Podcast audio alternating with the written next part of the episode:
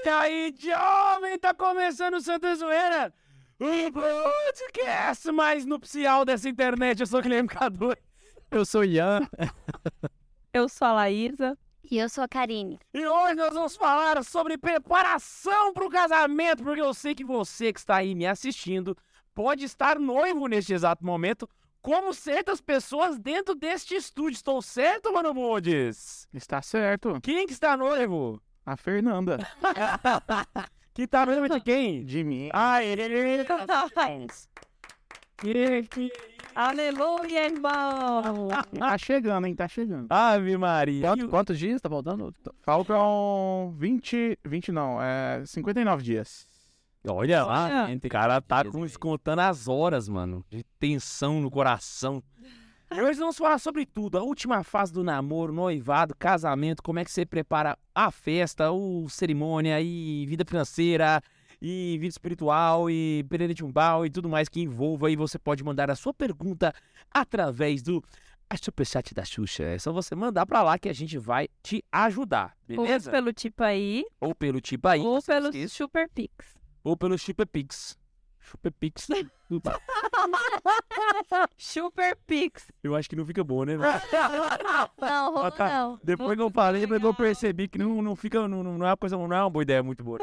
Vamos lá, antes vamos para a leitura de e-mails, que inclusive nós vamos ler os e-mails da, Semana passada. da semana passada, porque o que aconteceu? Eu inventei um passeio de índio de Ah. pregar lá no, no Paraná, de ônibus, com 24 horas. Inclusive, queria fazer uma menção honrosa aqui. Vem cá, pessoal, te ver, Luquinha? Luquinha estava comigo e hoje veio visitar a gente no estúdio. Vem cá aparecer aqui na câmera. Chega pra cá, ó. baixa aqui, ó, o pessoal poder te ver. Esse é o Luquinha. Vem cá, ó, o Luquinha da galera. E manda pra galera a tua, a tua, Gatinho. a tua frase. Obrigado, senhor! O Luquinha, que pra quem não lembra, já foi citado em vários episódios. Exatamente. Ele tem dom de bilocação, né? É, Não é o, não é o Padre Pio, não é o Padre Pio, mas o Luquinha, né? Ele não é o Padre Pio, porque o Padre Pio só bilocava. O Luquinha, ele triloca. Ele... Quadriloca. É loucura, loucura. e o Luquinha estará hoje participando aqui, assistindo a gente aqui. Não é, Luquinha? Pau na máquina. O Luquinha, que semana passada tava lá no Renascer, lá no, no Paraná. Aham. Mas pra quem foi na missa meio-dia na Bom Jesus, ele tava lá também. Detalhe também, outro ponto. Aí, a viagem é 24 horas de viagem, velho. Na moral, tem que parar pra fazer esse 24 horas de viagem. E na volta o ônibus estragou, né? Ficamos 4 horas parado. Eu saí de lá domingo, 10 horas da noite, e cheguei aqui na terça-feira, 2 da manhã. Eu ainda estou convalescendo dessa viagem, porque eu fiquei doente. Oi, não, mas o pior, velho, tipo assim, domingo, 10 horas da noite, de qualquer Renascer, você tá morto já, velho. Tipo assim, você tá só o Kimba, velho. Pois é, velho. Só o... Ó, agora imagina acabar o encontro você entrar no ônibus. 30 horas de viagem. Não, detalhe, o Guilherme foi pregando no ônibus. Ele já chegou no Renascer Rouco, porque o Guilherme ama falar, né? É. Aí ele foi falando a viagem 24 horas, o Guilherme contando história e respondendo caixinha ao vivo. Lá no É que o ônibus. pessoal do ônibus começou a me fazer pergunta de catequese. Aí eu comecei a dar catequese lá. Aí o pessoal foi empolgando, aí foi juntando, foi aí eu... Foi isso. Aí na volta, volta todo mundo apagado. Não, ainda teve sessão de perguntas de novo também. Na volta, só tristeza no coração. Então bora. Parece uma viagem, mas é só tristeza. Cadeira. Vamos lá, gente. Vamos lá. Você quer ler o primeiro ou ler o segundo, Ian? Pode ser, então, vou, vou começar aqui. Então. Boa noite. Fala na máquina. Tudo na paz de Jesus? Aqui é Maria Ferrari e moro em Brasília. Olha só, Olha, tá Brasília. aqui, mas sou do estado do Espírito Santo. Acho que às vezes estou em Nárnia. Depois que vi que não mandei mensagem sobre as igrejas feias pro e-mail do Santa Zoeira, errei feio, errei rude. Sempre. Sempre que você pensar em mandar um e-mail e não mandar, você vai errar feio e errar rude. É, perdi, achei. Mas enfim, né? Ainda bem que fizeram sobre igrejas, igrejas bonitas. Quando terminei de ouvir o episódio das igrejas feias, pensei, podiam fazer um sobre igrejas bonitas. E o pior é que a gente pensou a mesma coisa quando a gente fez a feia. Assim, olha só, que coisa, né? Na verdade, quando a gente pensou de fazer feio, a gente falou, opa, mas... Morde, mas sem que assoprar, né? Exatamente. Meu sonho é ir à Europa para ir nas igrejas góticas e da Renascença. Top. Uma vez ouvi de um professor no curso de arquitetura que se sentiu estranho e pequeno nas igrejas góticas e não achou a experiência boa. Aí pensei, mas é para se sentir pequeno e ao mesmo tempo abraçado pelos elementos que existem dentro desses templos. O objetivo do templo gótico é, é você re- reduzir você à sua mera significância. né? É. Para que o transcendental se sobressaia, né? Exatamente. O modernismo enraizou em muitos profissionais da arquitetura, até mesmo católicos, começaram a ter esse pensamento em que Deus não pode ser tão grandioso em relação ao ser humano. Tem que ser igual, estar no mesmo patamar. Aquele, viagem. aquela ideia do Jesus paz e amor. A TL sendo implementada de forma sutil. Então, os católicos nessa área da arquitetura talvez pecam por não propagarem a verdade. Desculpe o textão e muitos possíveis erros de português. E peço que algum dia, se caso não falarem, falem de Pier Giorgio Pier Giorgio Frassati. Né? Conhecido como Homem das Bem-aventuranças. Ele era um jovem de uma fé linda, mas também muito zoeiro, em que mandava convite de festa para os amigos sem ter a festa e, apesar disso, cultivava muita amizade na fé. Além disso, gostava de um bom rango. Ou era bom porque A gente já falou dele, né? já, a gente já comentou. Só Ele, em algumas histórias. exatamente. Ele gostava de, de, de caiaque e ele também envolveu com um partido político católico na Itália. Foi um negócio. A história dele é muito doida. Um verdadeiro jovem católico que procurava viver a verdade, gostava de uns lanches depois das orações, que nem diz o meu pároco, depois da graça vem a massa. Adorei essa frase, véi! Maravilhoso. E é zoeiro com os amigos. Atenciosamente, Maria Ferrari. Maria Ferrari. Fenomenal, fenomenal. Ai, ai. O segundo é, não falem meu nome. Só que ele cita o nome dele. Sou blá, blá, blá, blá, 22 anos de Palmas, Tocantins. Olha, velho, palmas. Será que ele tava naquele. Acho que não, né? Porque ele ainda tá assistindo. É, não. Santos Zoeira ao vivo. Ele não tava lá, né? Não tava lá. Se ele continuar assistindo, é que ele não foi naquele Santos Ver ao vivo. Graças a Deus. Me vi no, no dever moral de vir até vocês e agradecer por me fazerem tão bem. Nossa, caraca, pirei. É, Realmente, ele não estava lá. Ele não tava lá mesmo. não quis ser mais um leproso curado que foi embora sem agradecer. Resolvi escrever depois de ver o podcast sobre como aproveitar as férias. Fiquei muito surpreendido quando vi que não sei descansar e sou o tipo de católico rigorista. Sou militar do exército, curso psicologia e espero poder trabalhar na minha área assim que der baixa do exército. Sou grato a vocês primeiramente por me tirarem do meio raditrade. Mais um aí, ó. É isso aí, Brasil. E há alguns anos era um raditrade que não bebia, não ia em festa, não se envolvia com a família pra não se contaminar. Não é nóis, o cara não bebia, não ia em festa, não ia agora, graças a nós, ele bebe, fuma. Para a balada. não, fumar não, né? Fumar ele não fala não. Ele bebe, vai em festa e causa treta com a família. É nóis, velho. É mais um testemunha de zoeira. Que julgava muitos outros com, milhão, com milhões de pecados contra a castidade, uma religião vazia, vida de oração desordenada, etc, etc. Enfim, resumindo a ópera, vocês, junto com o Dr. Marcili, Dom Rafael Cifuentes, com seus excelentes livros e meu diretor espiritual, me fizeram deixar esse e-mail. Me fez muito bem e sou muito feliz por sentir a vida. Essa coisa de ser raditrade estraga tudo. Fica aí a dica pra você que é raditrade. Só, só, só vamos colocar um pingo no, no i aqui, né? Porque senão o pessoal pode achar. A gente também é contra a castidade, tá? Quer, quer dizer, contra os pecados contra a castidade. A gente também é contra os pecados contra a castidade. Você tá. Que vale, É porque do jeito que ele, que ele colocou no e-mail, ele colocou assim, quer ver? É, direto, né? É, com milhões de pecados contra a castidade. Nós também somos contra os pecados contra a castidade. Pode já ser que nem tudo é pecado contra a castidade, por exemplo, os palavrões, né? Que é o que a gente já Ah, sim. inúmeras sim. vezes. Acho que era isso que ele queria dizer. Pelo menos foi o que eu Cara, lembrei. até hoje eu fico pensando nesse delírio coleti- coletivo do Twitter católico de falar que. Palavrão é pecado contra a castidade. Pois eu também é. entendo. Mano, que, que, que macumba, velho, na É. cabeça desse povo. Depois, depois disso, voltei pra RCC. Assumi um grupo de jovens, comecei a pregar e tocar em diversos encontros, coisa que tinha largado por causa da ladainha raditrade. Isso tudo me fez muito bem e vi vários frutos. É óbvio, você voltou pra Deus, os frutos vão aparecer. Mesmo assim, vocês hoje em dia estão me fazendo ver mais além do que essa vida de fim de semana e encontros. Estou em um ativismo muito intenso. Sinto falta de ler e estudar mais minha futura área profissional, que é a psicologia. Boa. Percebi depois de anos que não sei descansar e aproveitar meu tempo livre por causa do ativismo. Me vi nesse último semestre de 2022 em muitos fins de semana sem ver minha namorada por causa dos diversos encontros, fazendo pregações, tocando violão e guitarra. Estou sentindo ela esfriando e se afastando no namoro e vou perdê-la provavelmente por causa do meu ativismo. Então para com esse ativismo. É, Revolta pra essa mina, rapaz. você tá errado, hein, moço? Cuidado. Tá errado. Para com esse negócio, porque vai que a tua esposa. A sua mina volta pra.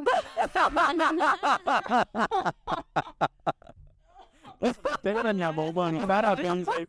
Maravilhoso, velho. Pra sua minha. Volta pra ela. Pra... Te amo, eu te amo, eu te Para ao teu lado, sempre está. A tua mina. É bem o clima de hoje, né? Com certeza. Ai, velho, maravilhoso. Ai, ai. Não quero errar nisso, mas estou me decidindo por pegar menos encontros e diminuir meu ritmo pastoral para viver. Muitos podcasts me fizeram ver como isso, É complicado. Bom, como isso é complicado e recorrente no meio católico. É que faltou o E ali, eu fiquei perdido. Considero vocês grandes amigos e escrevam esse e-mail até um pouco emocionado. Que isso? Não chore, rapaz. Maravilha. O Santa Zoeira me acompanha bastante e isso irá refletir na eternidade. Não sei o que seria de mim se não conhecesse esse saudoso e opressivo podcast. Pau na máquina. Um abraço para Paty Samuel, Ian, Max, Tobias, Carlos, Neiva e Guilherme K2. Deus abençoe imensamente vocês. Que e-mail legal, hein? Ah, é isso, Piote. É isso. Até favoritei aqui. Esse e-mail ficou muito legal, velho. Muito legal mesmo. Putz grila. Temos superchat, Bundes? Temos, mandado pra gente antes de começar. Manda pra nós. Deixa eu pegar aqui. Eu gosto quando o superchat chega assim, antes de começar o programa, Brasil. O que, que é isso? Ah, o primeiro é o superchat é do Rodolfo Ferreira. Aham. Ele mandou assim: Atenção, homens. Olha. Para um casamento feliz, beleza é fundamental. Quando sua mulher pedir algo, responda beleza e terá paz eternamente.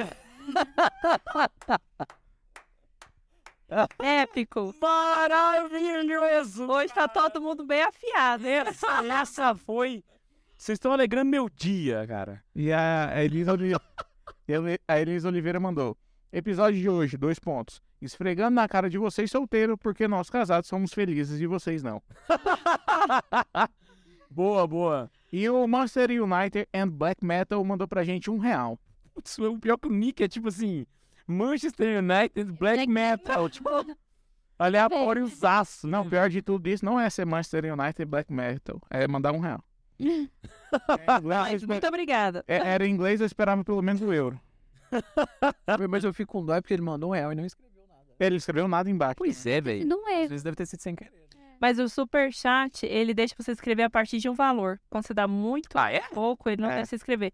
Quanto mais dinheiro você dá, mais, mais caracteres você tem direito. Coisa que o É igual Super Pix né? deveria fazer, mas não deixa, né? É igual o tá- Telegram. Eu sei que vocês não acompanharam, mas eu queria dizer pra você que a partir de semana passada a gente decidiu que 37 centavos não vai ler mais Pix, tá bom? Não lê mais. Não a partir lê. de quanto vai ser agora? A partir de dois reais.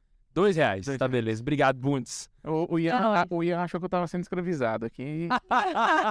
Não, porque é sacanagem, velho. Parar o podcast, abrir 300 janelas para ler por 37 centavos, tá de sacanagem. O cara me mandou uma mensagem no Instagram depois. Aí eu esqueci o nome dele, porque várias pessoas mandam mensagem no Instagram, eu respondo, né? Vou responder. Eu não lembro qual- o nome certinho, mas ele foi mandando. Pô, é que eu tava limpando a conta, foi mal lá pelos 30. Eu falei, não. ele tá em casa, velho. Tá em casa. Ele foi, mandou na zoeira, né? Ele falou. Aham. Falei, pode mandar de novo. falei, quando tiver com centavos lá, pode mandar de novo. Ai, velho. O Super Pix você pode mandar de qualquer valor, gente. A gente só vai ler com dois, mas Exatamente. a ajuda a gente aceita de qualquer valor. Exatamente. Justamente. E chegou uma da Maria Luísa Xavier aqui falando, aproveitando o espaço para perguntar como tá o Max e a família. Tá top, velho. Inclusive o Marcos já podia ter vindo hoje, só que ele tá de vagabundice e não veio, né? Exatamente. Mas tá bom, tá bom. Vamos esperar. Semana que vem parece que ele, que ele vem. Vamos- Ele assumiu, ele falou, hoje eu tô de vagabundice. não vou. Exatamente. A Dani tá é linda, ela é linda. Pior que é mesmo. E é pequetuxa, bem pequetuxa. Vontade de ter outro. Nada de tipo aí, nem. Oh, Olá, nada tipo aí. E Brasil, Brasil. Ele fica calado. é a A gente acha, é agora? Adoro, velho, adoro. Vamos lá, vamos lá, gente. Seguinte, olha, a gente montou um roteiro aqui, graças à ajuda do chat GPT. Queria agradecer ao chat GPT por ter montado esse roteiro pra nós. Vai ser a primeira vez que a gente vai usar ele. Olha só que maravilha, mano. Não, e ficou muito bom, velho. Ficou no ficou Muito bom, diga-se de bem. passagem. Ficou muito melhor do que é nós. muito Na hora que eu li, eu ainda pensei, nossa, ainda bem que a Laísa vai, velho. Tipo assim, a hora- a hora que eu li, né, eu falei, nossa, ainda bem que a Laísa vai, a Laísa prepara, tá. hora que eu chego com a dois, você vê quem fez o roteiro? Falei, Laísa. Não, foi é fez. Mas pior que eu ia fazer, o Guilherme, não, amor, joga no chat GPT, vamos ver o que, de- que que dá. E deu bom. Velho, ficou Melhor. Ficou muito bom, velho. Ficou maravilhoso, velho. Ai, mano, seguinte, muita gente que tá aí ouvindo a gente tá se preparando pra casar. Talvez você tá até solteiro, mas mesmo assim continua ouvindo o podcast porque vai valer a pena, porque você vai entender que tudo começa na fase que você tá. Justamente. E o matrimônio, ele é assim, como é que eu posso dizer? O, o- o padre Fagner, ele usou um termo pra mim que eu achei maravilhoso. Ele falou assim, ó, o matrimônio é o sacramento mais complexo que existe. Até juridicamente, ele é muito complexo, saca? Então, requer uma preparação muito bem feita. Eu diria que talvez que ele é até mais complexo que o sacerdócio. Só que o pessoal não prepara direito, saca? Então eu falei, não, bora fazer um negócio, né? Eu, eu falei, não, né? O, o Laís e o Ian falaram, não, bora fazer um negócio pra preparar a galera pra casar, né? Então eu acho que a gente poderia começar falando a respeito da preparação espiritual. Que é basicamente aquela fase anterior. Porque se você for parar pra analisar, o sacra... existem dois sacramentos de serviço, né? Que é o matrimônio e o... a ordem. E os dois têm um período de preparação. Enquanto no, no- na ordem você tem um seminário, na fase do matrimônio você tem um namoro, saca? Que é como se fosse um seminário, basicamente, ali, né? Então a gente pode chamar um noivado de diaconato, né? Como É. se fosse, é verdade. É, A diferença é que, tipo assim, o diaconato ele não dá pra você voltar atrás. O Exatamente. noivado ainda dá. Ainda dá, ainda dá. Mas é o, o mesmo processo, saca? Então, assim, eu acho que a, a principal falha dos casais é não se atentar para esse fato. De que o namoro já é um passo pro, pro matrimônio, é. saca? Se a pessoa ela não tem esse norte, eles não vão namorar direito e aí começam os pontos mais complexos da vida, sabe? Teve um, teve um caroneiro que me mandou mensagem também, de- dessa turma aí. Teve um que mandou, que aí ele perguntou, pô, qual que é o tema tal do episódio? Eu falei, ah, vou antecipar já, né? aí já tava decidido que eles falaram, não, vai ser alguma coisa. Não tinha é, fechado o nome, né? O tema mesmo, a frase, que a gente decidisse, tipo assim, de. Fica pensando em alguma coisa atrativa aí, né? Pô, vai, ser, vai ser relacionamento e tal. Não, não vou te falar o tema certinho, porque a gente ainda não decidiu, mas vai ser isso aqui. Nossa, vai ser bom. É um homem, é um rapaz, hein? Falou, nossa, bom demais, que eu tô até fazendo a novena de São José nessa intenção. Caraca, velho! Então, tipo assim, já dá pra gente ver que a pessoa já tem, né, já tá começando bem o negócio. é. Com certeza. Se for olhar pra mim, tipo assim, tá começando muito à frente do A gente começou. é o caso, né? Tipo assim, É. foi... não, não foi assim, velho. Tipo, Começou muito melhor. mas Deus escreve certo por linhas tortas também. não que a linha era muito torta, assim, né? Mas é Era tipo assim... assim. Começou, gente. Maravilha. Mas é porque assim, a, a, é, a, a gente tá. O objetivo da nossa vida, a gente tá aqui pra ser santo. E s- a partir do momento que você opta por viver uma vida com outra pessoa, em conjunto, não serão dois, serão uma só carne. Então, o raciocínio simples é que não será só você que vai pro céu. Você e o seu cônjuge, a sua esposa ou seu marido vão pro céu junto com você, porque eles são uma parte de você. Você se salvar sozinho é como você tá salvando só uma parte de si. Então você tem que se preocupar com a salvação da sua esposa. É até interessante a gente olhar isso na Bíblia, porque lá fala, né, assim, ah, não só o homem que se deita com uma mulher, tipo, é, é adúltero, né? Mas aquele que abandona a esposa e que deixa ela se deitar com outro também tá, tá fazendo ela ser adulta. Então, tipo, opa, peraí, é, é bíblico também que eu não só trair a esposa, mas eu permitir que ela me traia, tipo assim, eu não fazer nada pra evitar isso. Então, aí, enfim, pensa o que quiser, mas, tipo assim, ser conivente com um divórcio pra que ela coabite com outra pessoa, você tá prejudicando a sua salvação e a dela. Aí ele fala, não, eu separei, mas eu tô aqui, não tô fazendo nada com ninguém, tô vivendo a castidade e tal, mas e a sua outra parte? O seu compromisso, a sua vida, você- é uma só carne com ela. Aham. Isso aí não foi desfeito ainda. Então é bom quando a gente vê uma pessoa que desde o começo já tá preocupado com isso, né? Eu já fui lá pra frente, tudo, mas... É, mas ele já tá prevenindo a parada. Exatamente. Assim, já tá começando pedindo pra Deus, falou, Senhor, pô, ajuda que venha uma pessoa que pelo menos tenha um princípio, que talvez esteja em oração também, às vezes. E esse negócio é. Os planos, né? E esse negócio do que o Ian falou do casamento já começa assim. Igual esse exemplo, ele já tá rezando antes de ter a namorada. Mas no namoro também é muito importante a gente ter essa preocupação com o nosso namorado. Se ele tá no caminho da santidade, se ele tá, né, participando dos sacramentos. Eu lembro muito bem disso que teve uma fase que é porque o Guilherme namorou muito tempo, né? Então a gente teve tudo quanto é tipo de fase. E teve uma fase da época do grupo de jovens que eu parei com tudo, eu cansei, porque eu já ajudei em grupo, coordenei, não sei o que, eu cansei, eu parei tudo, eu tava só indo na missa no domingo. E eu lembro muito bem do Guilherme chamar minha atenção. Amor, você não pode ficar só indo na missa domingo, você precisa fazer alguma coisa, sua fé vai estagnar, você vai vai ficar morna, daqui um dia você não vai mais querer nem à missa, então bora fazer mais alguma coisa, bora agir com a vida aí que eu fui ver, cara, verdade, eu tenho que eu tenho que colocar minha fé para funcionar, para alimentar minha fé. E assim, eu voltei. Então a gente precisa dessa preocupação também com o nosso com o nosso namorado, né? Rezar pelo nosso namorado e ajudar ele nesse caminho. A gente amadurece na medida em que a gente leva a- o evangelho pra frente, da maneira que a gente evangeliza, João Paulo II vai dizer, né? Então, assim, a- se preocupar com a vida espiritual do seu namorado, da sua namorada, é o primeiro passo para que você já se treine para essa preocupação que você vai ter no futuro com relação à sua família, sabe? Um erro que eu acho muito grave é porque, assim, por conta do, da dificuldade de se viver a castidade, muitos jovens católicos ficam focados em viver a castidade É que- como se isso fosse a única coisa para ter um namoro. Importante namoro. Nossa, começou bem já, hein? E acaba largando de mão, cara, várias outras coisas que são tão importantes quanto. Entende? Como, por exemplo, gastar tempo para conhecer a outra pessoa. E não somente conhecer. ah, ah, Ortega Gasset vai dizer que eu sou. É ele que fala, né? Que eu, eu sou eu e minhas circunstâncias, né? O seu namorado, ele é ela e as suas circunstâncias, ou ele e as circunstâncias dele. Então, conhecer o seu namorado passa por conhecer a vida dele, os amigos dele, A a fa... família dele, sabe? Os gostos dele.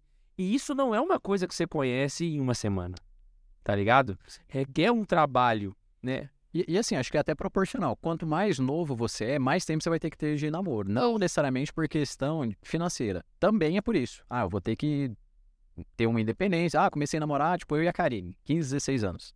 Acho que igual vocês também, né? Sim, Então nós somos duas exceções aqui, né? É muito difícil um namoro dessa época ir pra frente, assim. ainda mais hoje em Tipo, dia. Você namoraram quantos anos? É muita exceção. A gente namorou. Oito anos. É... É, foi igual eu e a Laísa, oito anos De tempo bruto, né? Tempo bruto deu oito anos, né? É. A gente- teve um, um step ali no meio. Dizer- A gente teve uma pedra no caminho.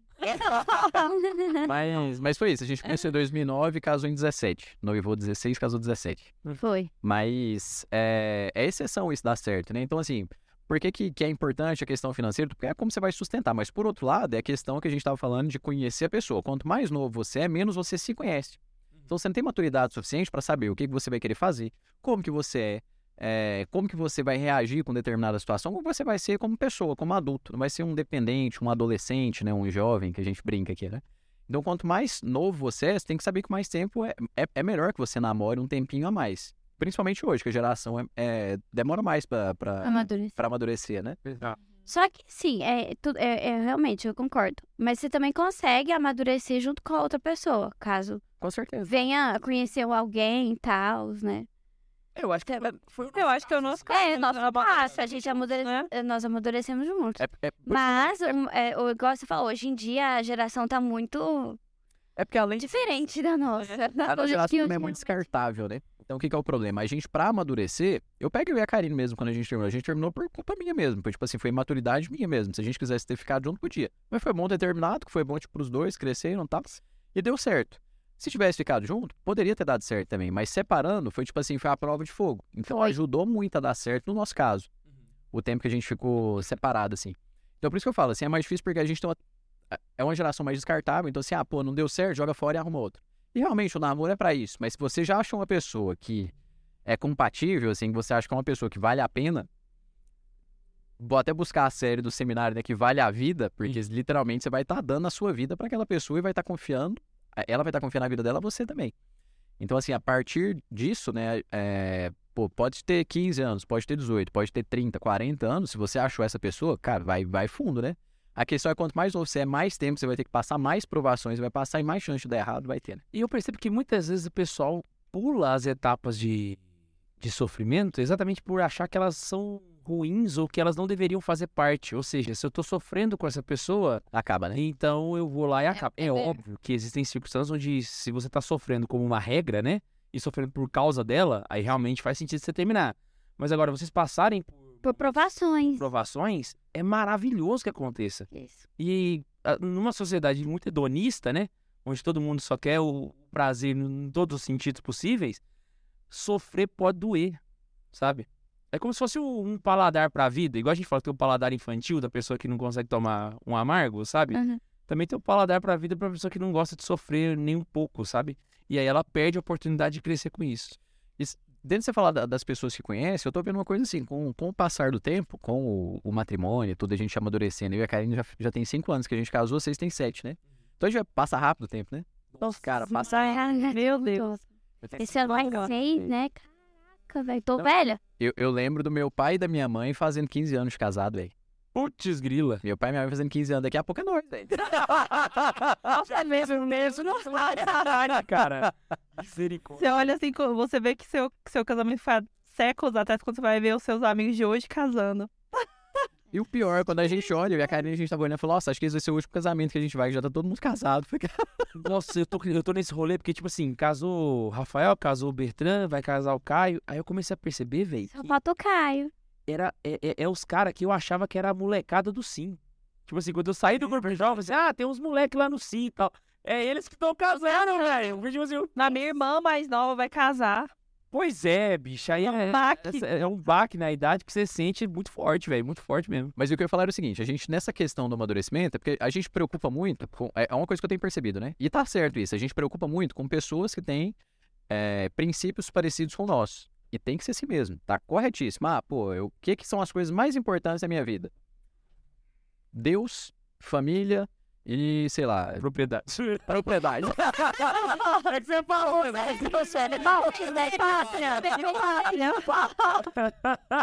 De verdade.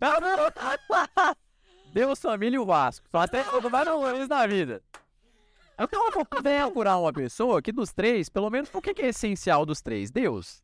Depois família. Então, beleza, esses dois aí a pessoa tem que ter em comum. Então, pô, a pessoa tem esse, ah, não torce pro Vasco, torce pro Corinthians. Beleza, dá pra conviver.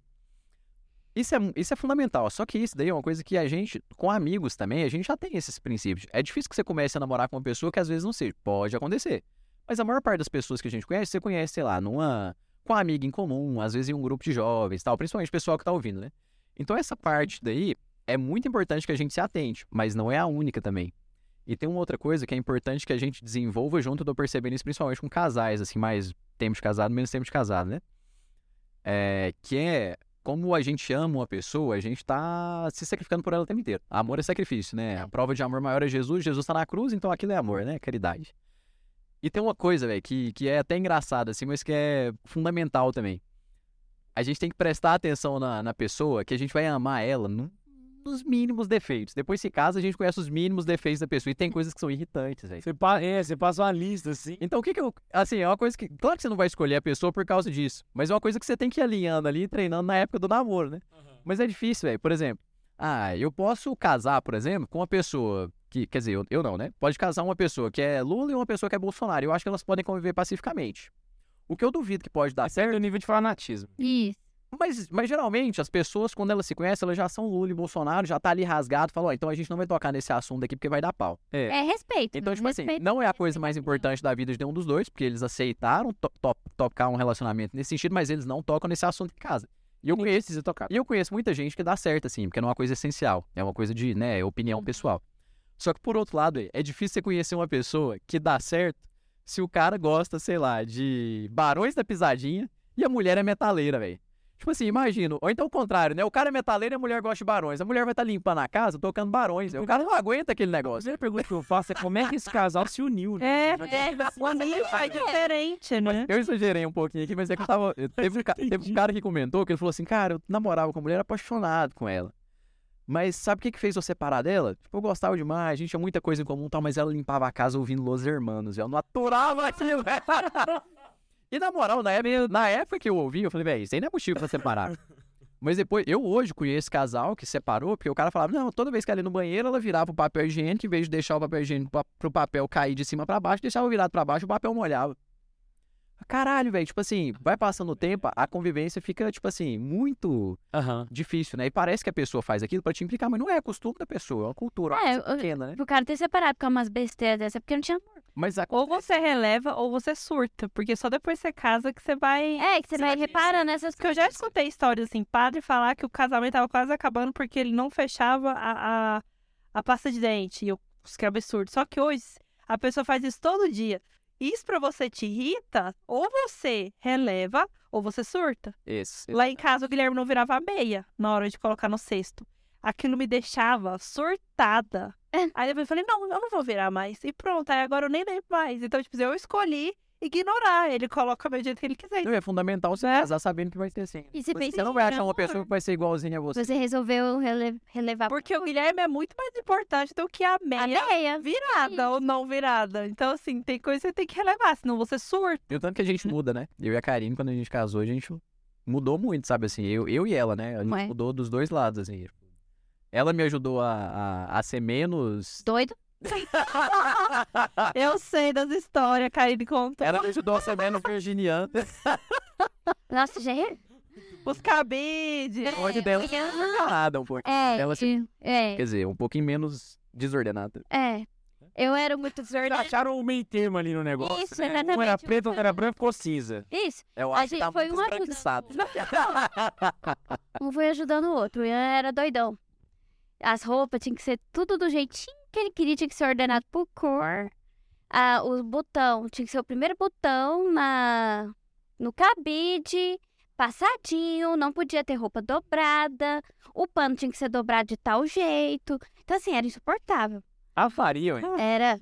Não, mas o resumo da missa, né? Por que eu falei isso daí? É porque a gente É só olha dando pra exemplo de loucura. A gente olha pra coisas maiores procurando pessoas que sejam igua- iguais a nós. E tá certo, é assim mesmo. Tem que ser, as coisas são fundamentais. Coisas acessórias, a gente tem que prestar atenção nelas, sabendo que a gente vai conviver com pessoa que nunca vai ser igual a nós nessas coisas, porque isso é gosto, isso é coisa pessoal. E é coisa que não é fundamental. E eu, acho que todo casal ele deveria se, se propor a fazer uma, um exame de consciência mesmo, né? Tipo assim, quais são os defeitos do outro que de fato me incomodam a ponto de serem negociáveis, saca? Então, suponha que existam defeitos que, que, eu, não, que eu não tolero, certo? Às vezes, na, na- medo de terminar, eu vejo muita gente na esperança de que quando casar melhor. Vai melhorar. Nunca melhor. Não vai melhor. Nunca melhor. Não Não, vai vai. Não vai. Então, se aquilo é inegociável pra você e você percebe que é intransponível, é a hora de terminar, entendeu? É. Porque não vai melhorar. Não vai, né? É. Então, assim, a pessoa às vezes até conhece, mas uma vez conhecendo, não toma as decisões que precisam ser tomadas, Isso. entende? É um apego que não vai fazer bem. Não vai fazer bem. E você tava falando de coisas espirituais no namoro, isso é bom. Os dois fazem um exame de consciência sobre o namoro, sentar e conversar. O diálogo é essencial. Acho que é uma das coisas mais importantes do namoro. Isso. E, E é uma coisa espiritual importante. eu vejo muita gente fazer, tipo assim, ah, o diálogo é essencial. Aí o que, que eles fazem? Eles combinam um dia pra ter, tipo, uma reunião de casal. E eu acho que. Eu acho que isso deve ser feito quando você tem uma crise muito grande pra ser resolvida, saca? Na maioria das vezes, você precisa ter um convívio que estimule isso. Tem que ser natural a conversa. O casal que tá junto e só quer beijar, não vai ter conversa, não vai ter. Uma coisa que eu percebi que me ajudou bastante foi que eu e a Laísa nós sempre tivemos os mesmos amigos, porque nós éramos do grupo de jovens. Então, o convívio social fazia com que eu pudesse ver a Laísa em ação na sociedade, saca? Nas mais diversas situações. Então, eu via a Laísa brava com algum amigo, eu via a Laísa feliz com alguma situação, eu consegui ver como é que ela reagia, exatamente porque esse convívio social me propiciava isso, entende? E isso acabava virando muita conversa entre a gente. Então eu lembro que eu, eu a Laís, a gente conversava muito, sabe? Conversava dentro do carro, conversava na sala, sobre diversos assuntos, entende? E isso é uma forma de você ir captando essas informações sem ter a necessidade de ter essa formalidade toda, que é, é sempre muito rasa e não, não dá muito fruto, sabe? Ainda mais no tempo do namoro, né? Então, assim, é, na maior parte das vezes no tempo do namoro, você sai pra encontrar com a pessoa. Então, ali vocês já estão os dois juntos. Não precisa parar. Opa, não, peraí, agora vamos parar pra conversar. Não, natural. Que é a DR, né? Que o pessoal fala. É, Falava, não sei. Dá uma impressão negativa, né? Aham. Dá uma impressão. Então, assim. não é uma DR, é só uma conversa, um diálogo. E, é, E, é uma assim, coisa pros dois fazerem juntos. Mas E cuidar levar isso pra né? oração. E levar isso pra oração, cada um meditando o que pode ser melhorado ou não. E, e é isso. Karine puxou um negócio que é interessante, mano, com relação à oração do casal. Eu vejo muita gente, principalmente no meio carismático, quando eles vão começar a namorar, eles tendem a acreditar que a vida de oração do casal era uma, uma, uma oração só. Então eles acabam abandonando a vida de oração privada deles, saca? Então, tipo, você Pra junto, só Exato, só junto, só junto. E isso eu acho uma falha muito grande, porque nem sempre eles vão ter as mesmas devoções, às vezes eles não estão na mesma fase espiritual, sabe? Então, existe a oração que é feita pro casal, mas ela é uma entre tantas orações que você tem que fazer no dia a dia. E assim, no, no orar sem cessar, né? A gente tá- tem que estar em oração o dia todo, né? E a maior. E você não tá o dia todo junto com a esposa, né? Em algumas exceções, vocês passam mais tempo juntos. Tipo, vocês passam mais tempo junto do que eu e a Karine, né? Por causa do trabalho e tudo, né? Vocês estão sempre. Mas tipo, se eu e a Karine for deixar pra rezar tudo junto, ou a gente não reza nada, Não reza nunca. ou então a gente reza muito pouco. Então, assim, não dá, né? É, É. é, ainda mais agora, né? Que com, com os meninos, filho. o tempo que tá só vocês dois mesmo é muito mais reduzido. Menor ainda. É. Eu fico imaginando mesmo, faz sentido. Não, e, e assim, a gente não, não conseguiu fazer, pra ser sincero, a gente não conseguiu fazer quando a gente namorava o oração juntos. A gente ia à missa juntos, participava do grupo de jovens juntos, fazia cerco juntos. Agora a gente sentar junto e rezar junto no sofá de casa, a gente não, criou esse. Eu e a também. A gente ia pra... Eu e a gente ia na Jericó, a gente missa. ia rezando. A gente ia na missa todo dia. Eu e a gente ia na missa todo dia, fazia o cerco todo mês. Mas nunca de sentar e. Tipo assim, vamos rezar o texto Rezar. dos dois. É, junto. Vamos fazer três juntos. Isso até hoje é uma dificuldade pra gente. Aí o que, que a gente faz? A gente faz o Ângelus juntos, a gente vai à missa diária juntos. Exato. É basicamente isso. É, o terço juntos todos os dias é muito difícil, né? É. Assim, e, e agora que a gente tem família, a gente às vezes gosta de rezar o terço em família, mas demora mais tempo. Aí você tem que tirar um tempo pra fazer isso. Aí já tem tempo que você tem que fazer outras coisas. Às vezes tem que ter um tempo de é, ir na missa e tudo, outras coisas que vocês têm. Passar do tempo Vocês têm que mais fazer. difícil, né? Vai ficando... É, e é igual que você falou, tem filho e tudo. Mas assim, eu e a Karine, a Karine comentou um negócio que assim, no namoro, é, foi uma coisa que, assim, pra mim, na vida ajudou demais. Mas quando a gente começou a, a rezar mais junto, foi quando o namoro deu certo, sabe? A gente, na primeira parte do namoro, a gente, assim, rezava muito pouco juntos.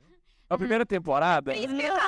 A primeira temporada. Na primeira temporada, a gente rezava muito pouco juntos, assim, a, a- eu... A gente fazia o cerco. Era mais eu. Eu. Não, eu- é, a gente fazia junto o cerco. é, o, mas assim, a gente começou indo na missa, né, junto. Aí depois a gente foi e começou a fazer o cerco. Aí depois a gente terminou, mas quando a gente voltou, a gente começou a rezar mais juntos. Foi quando deu mais certo. Mas assim, a vida inteira deu mais certo. a oração resolveu tudo, né? Porque o namoro tava no meio, né?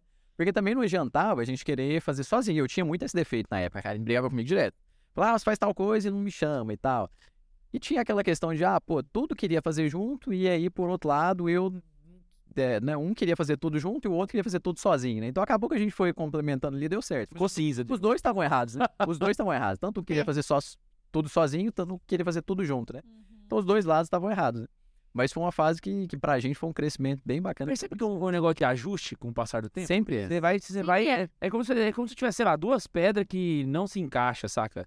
E aí, no meio do caminho, elas vão roçando assim até que Isso. você vai desbastando. E, e engraçado, hoje eu tava falando disso com uma amiga minha, né? Ela falando de algumas coisas, do matrimônio dela e tal. E eu falei pra ela, olha, você ajuda ele a, mol a- você molda ele, ele vai te moldando e vai, vocês vão conseguindo é, formar a sua própria cultura, a sua própria família. Vocês co- começam a melhorar um com o outro. Só que pra isso tem que ter amor. Uhum. Tem que ter amor. E também, Eu já vi muito caso de, de namorados e tudo que, tipo, veio, o esfor- veio muito esforço de um, mas o outro não tá nem aí. Aham. Não tem amor, não vai melhorar. Aquela pessoa não vai melhorar, aquela pessoa. Então é melhor já aí caçar o rumo. É. Entendeu? E também não tem aquela questão de certo, é assim que tem que ser. Não, você e o seu namorado vão escolher se você, o que, que vocês vão rezar junto, o que, que vocês não vão rezar junto. E cada um. Porque pra mim, por exemplo, rezar o ter sozinho é muito mais fácil do que chamar o Guilherme e ter um horário. Cada um tem um horário, cada um tem seu ritmo de vida. Por mais que a gente more junto, trabalhe junto, durma junto, cada um tem seu ritmo, né? É. Então, assim, não acho que tem aquilo que é certo e aquilo que é errado. Não. Ache aquilo que for melhor pra vocês. O né? ritmo até de rezar, né? A Karine reza umas cinco, cinco santos lá, cada mistério. Eu também. Nossa senhora, parece a minha voz. Eu, eu, Você reza. eu peço A Maria de você não vai de repente. Amém. Amor secreto, Ele é- é sua devoção. Ele é filho do cara Ela vai pra São de Manhã Fria trabalhando noite, não era isso que eu queria vir embora pra São Paulo. É tipo o Eminem, né? Tipo, tal, dentro desse... Rap God, literalmente, né, meu? Rap God, sabe? Mas assim, o, que- o que todo mundo falou agora, começando pelo K2, a Karen complementou a Laísa também, é bom que assim, lembra um, um exemplo que um padre comentou comigo uma vez na, na confissão, né? Que eu tava nessa época aí de noivado e tudo, ele falou assim, não, mas... É, nossa, muito bonzinho, muito sábio, saudades. É, ele, ele comentou assim, não, mas o matrimônio é isso mesmo, assim, que eu tava comentando, falando, não, mas é muito diferente, tal, e tudo da família tudo. Falou Você tava no noivado ou no matrimônio? noivado. Ah. Aí eu falei assim, mas isso é muito diferente, tal, eu fico meio com medo. Não, não, não, pode ficar tranquilo. Você tem que ter oração, tem que rezar, mas assim, você tem que saber que o matrimônio foi um negócio que foi feito para dar errado. Foi feito para dar errado, é por isso que Deus colocou como um sacramento, porque é Deus que faz dar certo. Você não vai fazer dar certo, ela não vai fazer dar certo. Os dois juntos, com Deus vai fazer dar certo. Caraca, velho, falei. catecismo fala essas É o palavras, homem, né, mano. Não, e aí ele O comentou. catecismo ele fala que sem a graça de Cristo especificamente é impossível se manter o matrimônio. Ou seja, esquece. Ele foi feito pra dar errado. O catecismo tá Agora tudo faz sentido. Não, isso aí não é uma, não é uma analogia do pai, é um negócio do catecismo, velho. Tá dando doutrina oficial da igreja. E assim, eu, eu- eu- depois disso, eu falei isso pra todo mundo. Eu falei com a Karine, eu falei, não, mas é- a gente pode até reparar, assim, é claro que não é 100% dos casos, mas o tanto que é mais difícil. Dois, duas pessoas, assim, um casal, né, que dá certo, que é muito bom e tal, mas que não casou na igreja. O tanto que é difícil o relacionamento, né? Falta, o sobre, falta o principal ali, o sobrenatural, né? Exato, cara. E esse padre ele tava comentando, ele falou, não, porque para comigo e pensa, assim, uma pessoa vai casar nova, nova, assim, 20, 20 anos.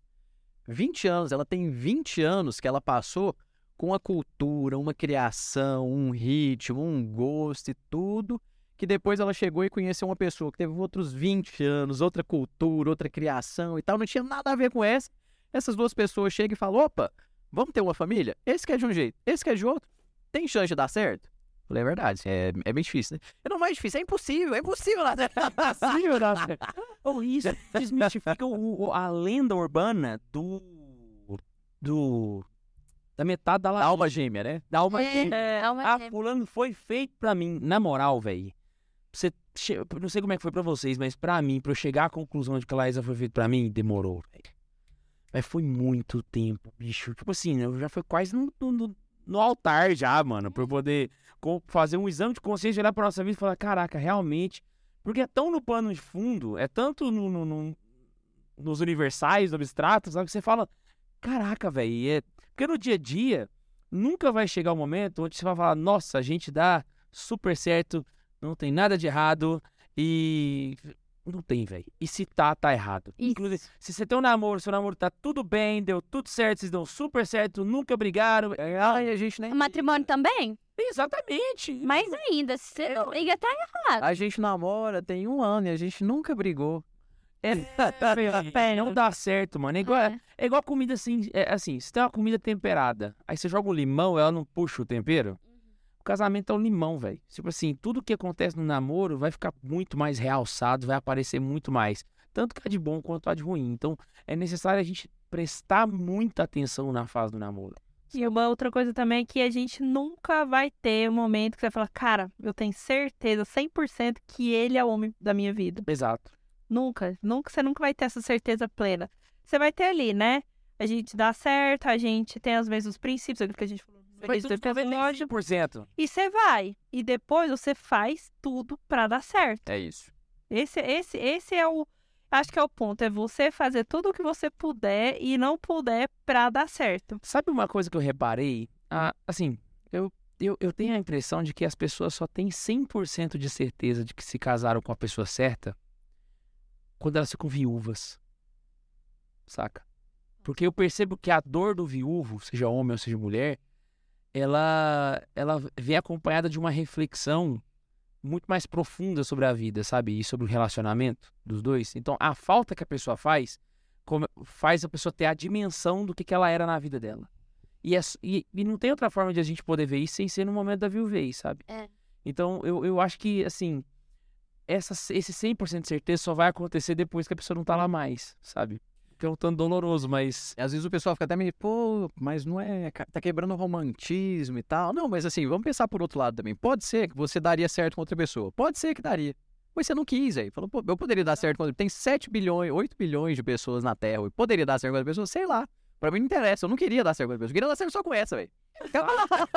Não, e outra Só coisa. quero dar certo com essa aqui, acabou. Podia dar, não sei, não quero saber, é isso aqui. A gente não tá acabando com o romantismo. Eu acho que a gente tá é- é- é construindo ele de fato. Exato. porque Tipo assim, foi feito pra mim, romantismo não é esse. interessa. Você tipo, eu que quero seria fácil demais, entendeu?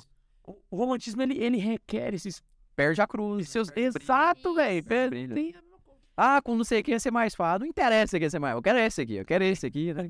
Não, e uma coisa também que eu acho muito importante, tipo assim, o se não existe. Você casou com ele, você noivou, casou, enfim, foi escolha sua, claro, a gente acredita no sobrenatural, né, na ação de Deus na vida da gente, mas foi sua escolha. E tem que confiar escolheu. também, né? Você tem que confiar, escolheu, pronto, não...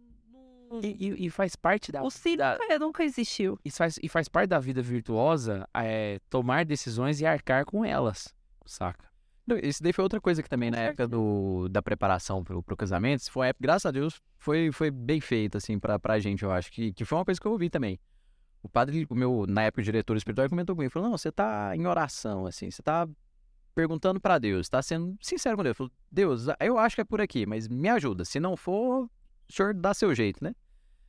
E aí você tá pedindo pra Deus, tá pedindo pra Deus e tudo, e tá fazendo aquilo e tal. A gente também tem que confiar que se não fosse pra ser Deus, ia agir. Se Deus falou que é, não é o meu caso, não tem nada de sobrenatural. Se ele não falou também, a gente tá entregando nas mãos de Deus, quem cala consente, né? Então, assim, a partir daquele momento, eu tô falando pra Deus, eu tô indo por aqui, tá, tá sendo certo, abraça e não tem como você voltar atrás. Aí não tem. Aí, ó, é literalmente se olhar pra trás vira estátua de sal, né? Então, assim, olha, tô rezando, tô em oração. Parece que é isso, não tem 100% de certeza. Às vezes eu tenho 99%, mas 100% não tem. É nos 99, né? Vai, no, vai na nove, né? Vai, na, vai pra frente, aí mesmo, é o que Deus quis, e aí, ah, não interessa, não olha pra trás mais, já foi.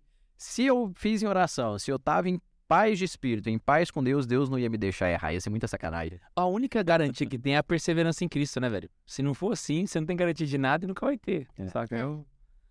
Olha, vamos para os momentos técnicos aqui agora, velho. A pessoa vai lá, começou, fez um namoro e ela vai decidir casar. Eu acho que a gente poderia passar quais são os critérios para esse momento, entende? Tipo assim, vai chegar e aí não só passar por- pelos critérios, mas assim, na prática, como fazer essa essa- parte assim de pedir o casamento e tal e etc. Acho que tem superchat, Bundes? Temos superchat, temos tipo Então- aí também. Eita, nós. Deixa eu só colocar a tela aberta aqui. Eu comecei a introduzir outra parte, mas eu acabei de lembrar que. Não, eu tava interessado, eu esqueci também, tava pegando papel e caneta aqui. Pra... Ah, a gente tem só um tipo aí, pra falar a verdade. Dois. O Lucas Souza mandou assim: falando de matrimônio, eh, se Maria e José fossem casar nos tempos de hoje, quem iria celebrar o casamento? Deus, Je- Jesus ou Espírito Santo? Você é bravo, hein? E o Mário Sotopia Foi, foi, foi. Ó o Qual Mário, a pergunta real. Acho os dois. Zoeira, né? Os dois, né? Tá, tá, eu ri, pra zoeira, um pergunta se pouco pra seja real. Esse é um sacerdote normal, ué. Qualquer um poderia fazer esse casamento. E O casamento não vai ser menos válido ou mais válido. Porque eles vão ser testemunhas, né? Quem celebra são os nubentes. Exato, é, perfeitamente. Então você precisa só de uma testemunha da igreja ali. E o Mário Sotopietra mandou assim pra gente. Olha! O, o, mandou- o vice-chefinho, né? É, mandou assim pra gente. O que é esse cerco que vocês falam? Fala, Gil. Explica aí. É o cerco de Jericó. Geralmente tem nas, nas paróquias, assim. Toda paróquia tem. Alguns lugares tem. Não, não, não são todos. Não, são todas não. Ah, aqui em Anápolis a maioria tem. É, e a gente é onde reúne é, a comunidade e coloca o Santíssimo, né? Expõe o Santíssimo para você rezar sem cessar durante uma semana. Isso. Sempre é, tem que ser sem cessar, sem É cessar mesmo. 24 horas de oração por sete dias, né? Isso, 24 horas de oração por sete dias. Aí você vai, escolhe a hora que você quer rezar, vai lá, reza o, o rosário inteiro, né? O rosário inteiro e, e vai embora. É inspirado, Aí- é inspirado na, na- no texto bíblico, né? Que Isso. é, os exato. israelitas foram rezar em torno do muro de Jericó para que as muralhas caíssem. Cai. Tudo. Então, inspirado nisso, fazem sete dias de oração, 24 horas, o tempo inteiro, geralmente rezando o rosário, né? Diante do Santíssimo para que as muralhas caiam. né? Aí você coloca, as, não sei se é em todas as paróquias são assim, mas onde a gente fazia, você colocava suas intenções pra esse cerco. Aí começava com uma missa, aí depois levava, eh, levava o Santíssimo para aí colocava, expõe o Santíssimo. Se desconcentrou. Expõe o Santíssimo e aí reza durante uma semana e tal, depois termina com uma outra missa. Saquei. Entendeu aí, ô Santo Pietra? O que é o seco de Jericó? Eu adorava fazer, era muito bom. Com a chinela é muito recheado. Acho que entendeu. o Ian mordeu, saiu goiabada pra todo quanto é lado, velho. Ô, vou, apro- vou aproveitar Pode falar. no começo lá que o Ian falou que um homem que deixa a mulher ser adulta ele não faz nada, e, e ao contrário também, aí uma pessoa perguntou no chat assim, ô Ian, ser corno, bo... ser corno manso é pecado, então? Ai, velho do céu. Não, nada não, nada não. É, nada não, é, passa. Ai, ai, vamos lá, tô namorando, como é que eu sei se a pessoa é a pessoa certa para casar e como que eu faço para pedir ela em casamento? Vamos lá. Geralmente, quem toma a decisão é o homem. Né? A mulher ela só tem que responder, ela só, ela só dá a resposta. É que Tradicionalmente, velho. É- tradicional- Não, pelo amor de Deus, né, velho? É, é o Pelo amor de Deus. espera da, dos rapazes por aí, né? Por favor. Seja um homem. Foi você que pediu, Bundes? É que você ficava brincando que a Fernanda ia pedir. Eu tô, tô debochando aqui. Forçadamente foi eu que pedi. debochando aqui. Eu lembrei que o Bundes sempre falou que era ela que... Não, mas é, bom que seja o homem, né, velho? Não, mas eu vou falar um negócio aqui, de verdade. Eu pedi ela duas vezes e ela disse não duas vezes antes de dizer. Aí, então agora é você, é, agora você se vira. É, o pedido eu já fiz. Quando você aceitar, você me avisa. É, exatamente. É, o Bundes foi, foi, foi esperto, foi esperto, foi esperto. Qual foi o critério que você usou? Que hora, hein? Tá com a boca cheia de croissant. Com o tempo de namoro, eu acho que o que a gente... Não, o nosso foi legal. O nosso foi massa, foi muito massa. Só que a gente já tinha. O nosso é muito engraçado. A gente combinou que a gente ia casar. Né? Não, não, mas... Aí a gente marcou a igreja. Depois você me pediu em casamento. É, Não, não, não, não, mas calma, calma, calma. Mas eu decidi que eu ia casar com você antes de você voltar da Espanha. Ah, sim. E Ah, aí, também quero saber como que o Ian demorou então, hein? Foi, foi, foi o seguinte, ah, com o tempo de namoro, você vai passando por várias situações ao longo da vida, entendeu? E aí, eh, a, minha cabeça, o Neiva já me criticou muito por isso, mas eu, é uma coisa que eu ainda preciso melhorar. A minha cabeça é muito pragmática, entendeu? Aí eu tô lá pensando, cara, que critério que eu vou utilizar pra saber se tô tomando uma boa decisão, entendeu? E aí eu pensei, vamos jogar a régua lá embaixo, entendeu? Quais foram os piores momentos do namoro que eu tive com a Laísa?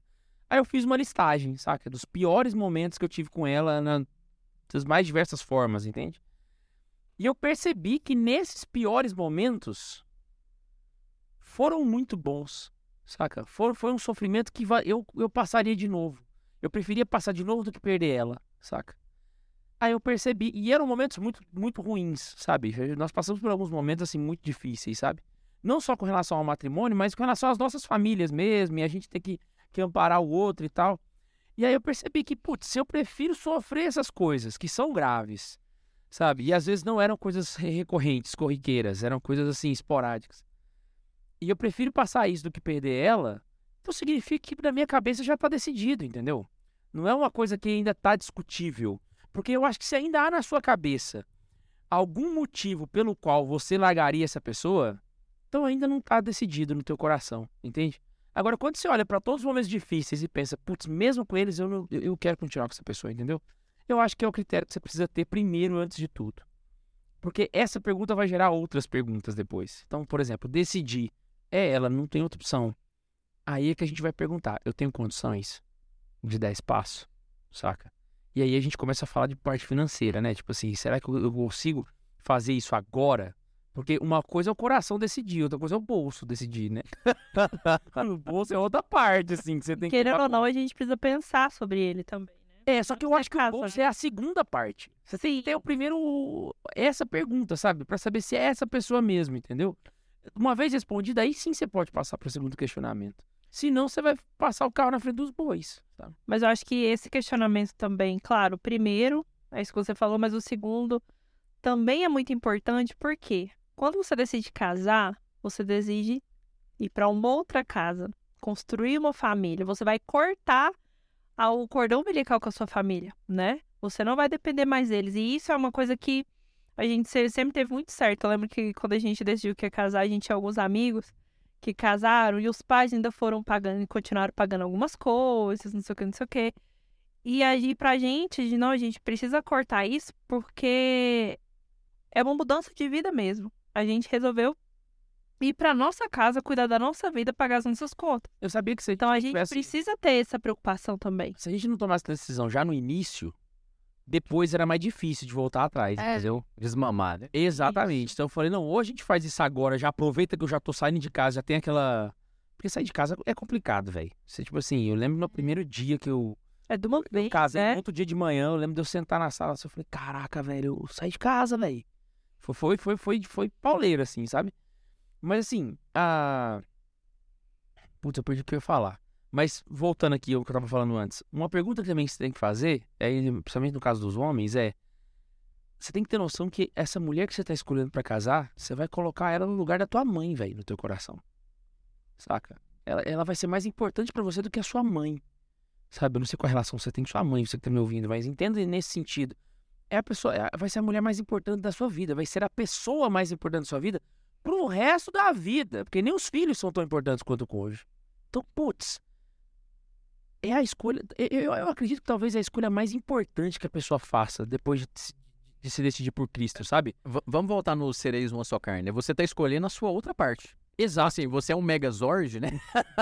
Exato, você tá escolhendo ser um skin ali. Tipo, "Ah, eu quero isso daqui, ó. Tipo assim, se você puder.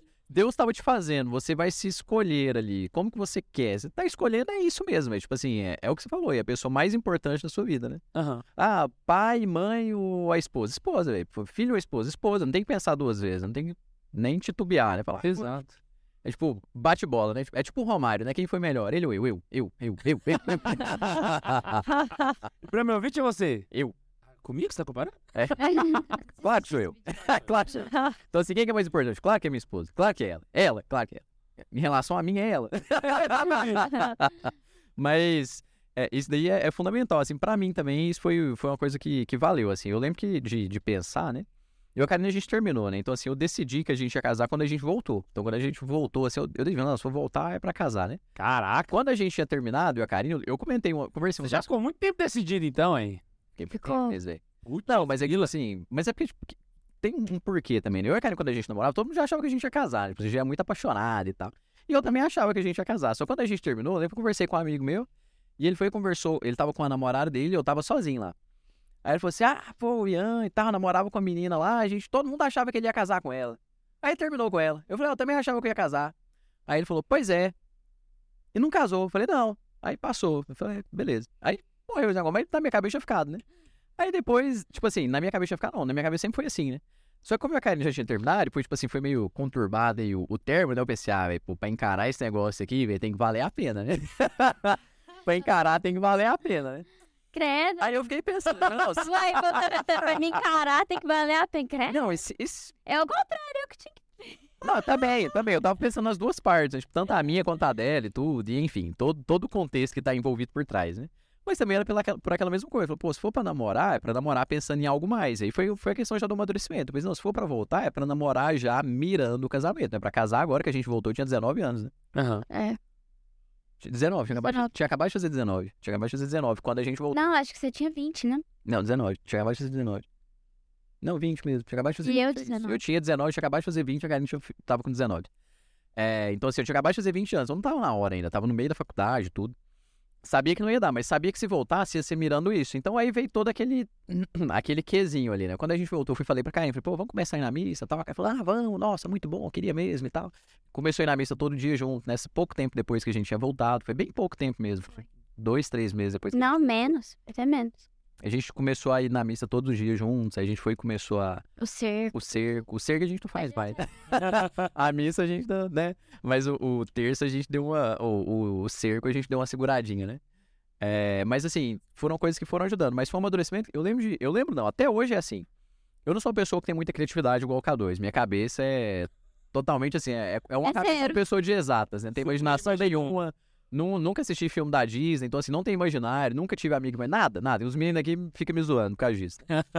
então assim, como que funcionou na minha cabeça? Eu ficava refletindo muito a respeito dos momentos que a gente já tinha passado. Então era lembrança. Então eu lembro muito das coisas pra jogar na cara das pessoas. Então, tipo, eu tenho uma boa memória, mas é mais pra usar a meu favor. né? É muito Seletiva. prepotente. Seletiva. Eu sou melhor. Só que eu sou prepotente, que eu sou melhor. Eu sou melhor. A cabeça perdeu. É muito prepotente a minha cabeça. Eu sou melhor, eu sou melhor. Não falha nunca, mano. É. Mas eu fico usando, eu, eu fico guardando as coisas pra jogar na cara, né? Mas no relacionamento, assim, eu fico lembrando das coisas pra jogar na minha cara também. Então, tipo, eu lembro que uma vez eu falei isso pra Karen, eu falei, não, pô, eu falei, eu falei, ah, a gente pode conhecer outro bem, mas eu acho que eu nunca vou gostar de alguém igual eu gosto de você. Eu falei isso pra Karen com a gente terminado também. Eu lembro de falar isso pra ela. É, a gente separada, ele falava isso pra mim. E eu lembro de Eu lembro de pensar isso. Eu lembro de pensar, Você dormia nessa noite? De raiva. Porque a gente tava separada por culpa dele, uai. E eu lá, toda humilhando, e ele... Eu te amo, não. eu já era melhor, né, galera? Ai, meu Mas aí, tipo, eu lembro de pensar alguns momentos e ficar lembrando tanto das coisas difíceis, mas quanto das coisas boas. Só que tu- tudo na minha vida eu sempre pensava junto com a Karine, entendeu? Então, tipo assim, na minha cabeça, ainda que a gente não fosse casado, ainda que a gente só namorasse, mas eu sempre via a minha vida junto com a Karine. Então eu já estava acostumado a compartilhar a vida com a Karine antes de ser obrigado a fazer isso. Esse é um ponto também que eu ia comentar, cara. Eu, eu, eu e a Laís, a gente terminou uma vez, a gente ficou uma semana. Obrigado, entre aspas, aí, né? Assim, a gente ficou uma semana ter- terminado, sabe? Foi o máximo que a gente conseguiu ficar junto, né? separado, né, amor? Foi. Segundo o Mike disse. Mas eu lembro que quando a gente terminou, foi traumático pra gente e foi traumático pros nossos amigos, mano. Eu lembro da Kika chegando em mim e falou assim: Lembra, eu, eu não sei como é que eu reajo. Eu não consigo imaginar a gen- o nosso grupo de amigos vocês dois não namorando. E, tipo assim, foi meio bugado pra todo mundo, porque já fazia tão parte da nossa vida isso, que era esse rolê, tipo assim, o que, que eu faço agora? Sabe? Assim, era, era uma coisa muito incrustada, sabe? Até que não deu certo. A gente, a gente voltou depois, porque ele não ia dar certo ficar separado muito tempo, sabe? Então, eu acho que essa pegada aí. Mas por que que gera isso? O conhecimento. É. O convite. De si e do próximo, né? Exato, exato. Não, é uma Mas coisa muito louca, porque eu lembro que a gente terminou, eu que terminei, né, as duas vezes. Porque eu Não, tinha- não, não. Foi uma vez você, outra foi eu. Foi. Foi? Foi. Ai, tem tanto tempo, é porque eu já me. Que eu terminei com ele porque eu tinha enjoado do Guilherme. Eu lembro, eu não aguentava ver o Guilherme, eu tava, não, chega, aí a gente terminou. Aí ficou uma semana separada, eu perdi Certo é quatro pros meus amigos aí, viu aí, ó. E o- É, ela tava enjoada e perdeu 4 e quilos. perdi bugada. Aí hoje, aí a gente casou. Eu nunca, eu, a gente mora, eu moro junto, óbvio, né? A gente trabalha junto, tudo junto, e eu não enjoo, nunca mais enjoei do Guilherme. Quando ele viaja pra essas missões dele, eu fiquei com saudade dele. Pô, a gente passa É muito quatro horas junto. É uma coisa surreal. Acho que isso tudo é uma questão de maturidade, eu acho. Sim, Sim, tipo, a, a decisão de, de casar e tal vem muito da maturidade. É, igual o Ian teve que terminar comigo, teve que fazer as bostas dele lá pra poder ter maturidade de entender e compreender as coisas. E eu. E. Ai, eu me delei super- com isso, cara. Ai, É um rolê no... Karine demorou pra Karine se soltar aí, ó. É, eu não, né? Eu, eu não- eu não falei. Tá, tá de boa. Tá... É isso aí mesmo, tá da hora. É, aí, tipo assim, eu. Eu sempre. O Ian foi meu primeiro e único namorado. Eu, sei lá, eu se- sempre amei muito o Ian. Eu não sei. Quando a gente voou, eu sempre tive a decisão de que eu queria casar com ele. Sempre, desde novinha. Eu lembro que eu era. Eu, tinha, eu, sei, eu sei que isso muito também é muita paixão, né? Também. Aquela 15 anos e tudo, era muita paixão também. Eu lembro eu Disney, né? é, eu era muito sonhadora, né? Eu falava pra ele, a gente tinha 15 anos, eu falava pra ele, eu quero casar com 21. Eu quero casar com 21, ter filho com 20, 22, 23. Eu já falava isso pra ele, eu não sei como que ele não assustou e saiu correndo. Mas eu, eu sei lá, eu, eu, eu, amava, eu sempre amei muito o Ian. E quando a gente terminou e tal, teve essa crise e tudo, eu sofri muito, sofri muito. Aí, Eu- quando eu, quando eu tava melhorando, quando eu tava melhorando, ele resolveu voltar. Aí, só que assim, foi comigo, igual o Ian falou que decidiu quando decidiu que queria casar comigo e tal, quando viu que queria viver a vida toda comigo, não via com outra pessoa. Sei lá, comigo foi meio que natural, assim, tipo. Eu, pra Era começar, que você esperava, né? é, sei lá, é tipo assim, eu, eu tentei namorar outras pessoas, não consegui. Eu não consegui. É, os menininhos que ficavam meio apaixonadinhos, porque a gente ficou separado um ano, e, um ano e meio. Nesse um e meio que a gente te- que, eu, que eu tentei namorar outras pessoas, eu não consegui, sei lá, é estranho. Às vezes eu falo assim que é coisa de Deus, tipo assim, Karine, calma, não é isso aí. Karine, calma, não é esse sei lá. Eu, eu, eu vi, eu tive uma visão um pouco mais sobrenatural. neguinho indiano. Tanto que, quando ele voltou a conversar comigo, era três horas da manhã. Era três horas da manhã. Eu, eu participava. A gente participava do grupo de jovens e tal, só que aí a gente terminou ele que saiu, eu fiquei no grupo de jovens e tal. E o, WhatsApp do grupo de jovens agia, rolava a madrugada toda. A gente falando, fazendo meme, contando piada, e tudo rolava a madrugada toda. Era três horas da manhã, eu resolvi dormir. Eu resolvi dormir, fui, ajoelhei pra fazer minha oração e tal. Isso, a gente já tinha um ano e, um ano e meio terminado. Um ano e meio foi o tempo exato quando a gente terminou, porque a gente voltou. Então, não, tô de eu um ano e considero, eu considero um ano ali de, de separar. É, um pouco antes. Um ano e cinco meses. Aí eu ajoelhei e falei, Deus, cara, eu tô carente. Eu falei assim, desse jeito pra Deus, ô, eu tô carente. Me manda alguém aí que eu vou querer, que eu vou querer namorar, que eu vou querer gostar. Eu tentei, mas não tô conseguindo. Ah, senhor, por favor, e tal. Aí eu até fiz uma promessa. Eu falei, se eu conseguir namorar até o meu aniversário, isso era novembro, meu aniversário é em março. Se eu conseguir namorar até o meu aniversário, é, eu faço o cerco de Jericó um ano em agradecimento. Eu falei, amém. Amém. Tanta gente se identificando agora. Eu tenho certeza que tem um monte de gente assistindo e assim, gente, eu achei que era só eu que fazia essas coisas. Eu fazia muito. O desespero. Era o Não sei, se eu posso, desespero. não sei se eu posso contar a parte. A, a parte. Não, depois você conta o seu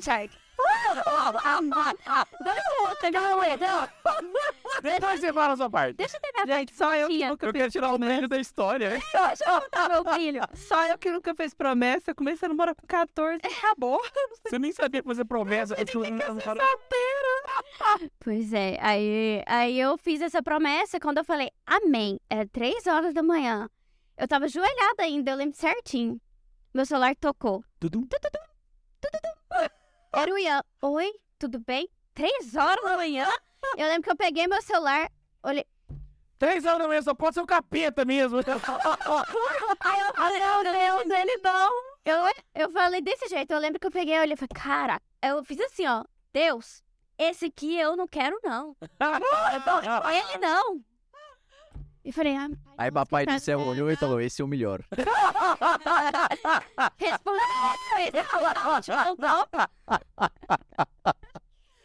Eu, eu misturei Romário e Cristiano Ronaldo, né?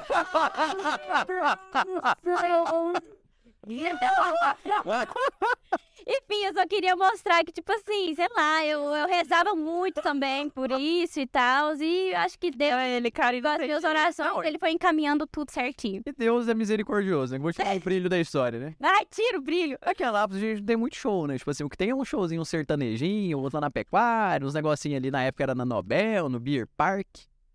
A única coisa diferente que rolou nessa época era o que eu tava fazendo nesse dia, que eu tava fazendo três horas, três horas, eu não tô acordado aí. Tipo, normal, nunca fui estar acordado três horas se eu não estiver fazendo alguma coisa, né? Não, aí... Eu tava no show do Racionais MC. Lá no show, Deus, Deus deu uma mensagem pra. Manda mensagem pra Karine agora. Não dá, no meio do show. Mano Brown, Mano Brown, velho. Tava lá no Mano Brown, velho. Negro do drama, né? Sucesso e a... Nossa, véi. Meu Pronto, Deus. já tirou o brilho. Mano Brown moendo.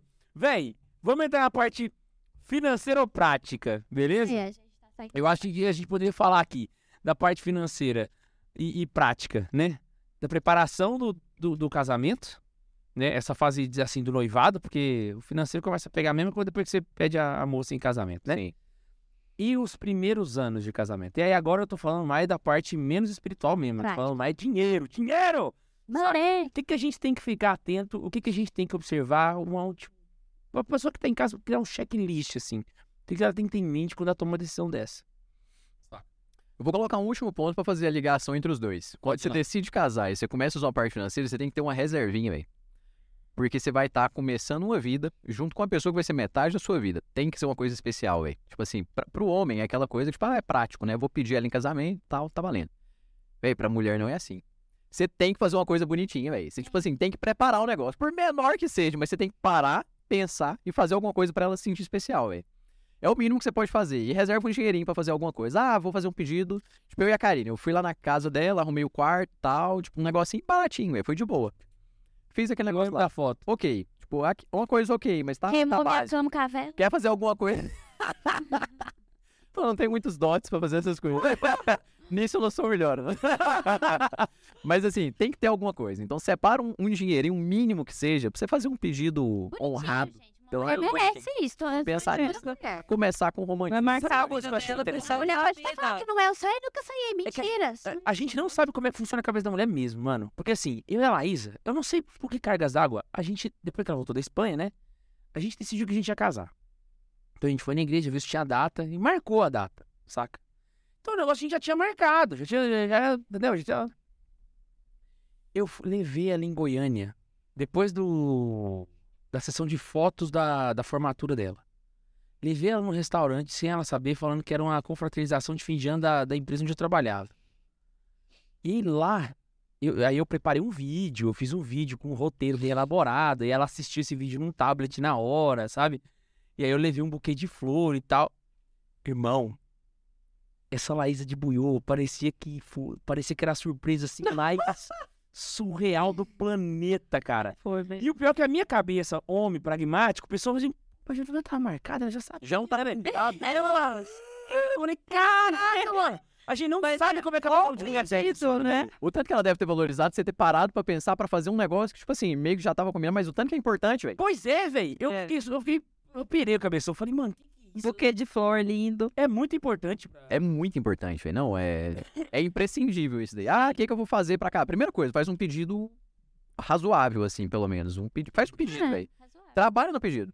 Ah, não Observa bem a sua namorada antes. Puxa, Exato. ela vai gostar. Tu vai fazer no show do Coldplay lá. É, tipo, no meio de todo mundo. Se ela for tímida. A Laísa, a Laísa eu falei, velho, eu vou fazer no lugar longe. Eu fui em Goiânia, que assim, velho, Hoje a gente não ia encontrar ninguém. ninguém vai encontrar com a gente. Só nós. E a Karine sempre foi só nós. Assim, não, é nós dois. O que importa é nós e tal. Por isso que eu fiz lá na casa dela, no quarto, pedi pra mãe dela. Falou, ó, posso ir lá no quarto dela arrumar uma surpresa pra ela tal? Pode, pode ir lá. Então que a Karine tava dando aula nessa hora. Ela tava na escolinha lá dando aula. É. Aí eu aproveitei e falei, ó, posso ir lá e tal, arrumar e tal. Porque por que que eu arrumei no quarto? Porque se fosse na sala, que ela chegasse, ela já ia ver, né? E como era uma coisa mais íntima, assim, eu falei, ah, deixa no quarto, que a hora que ela for pro quarto, ela vai ver, né? E ele não avisou meus pais. É, e o pai e a mãe dela tava na sala. Aliás, a mãe dela e a irmã tava na sala. O pai tava chegando com ela também. Então, tipo assim, foi. Mas foi uma coisa nossa, né? Foi Então, surpresa pra todo mundo. é mais uma coisa que a gente falou. Você tem que se conhecer e conhecer outra pessoa. Se você. Se o pedido deu errado, é um péssimo sinal. É. Exato. Você não conhece a pessoa ainda. Tipo, ah, fiz o sinal, a mulher não gostou, pô, vocês não se conhecem. Vocês convivem e tal, vocês beijam, trocam carinhos e carícias e tal, mas não se conhecem. Então vai dar errado. Isso era o primeiro ponto.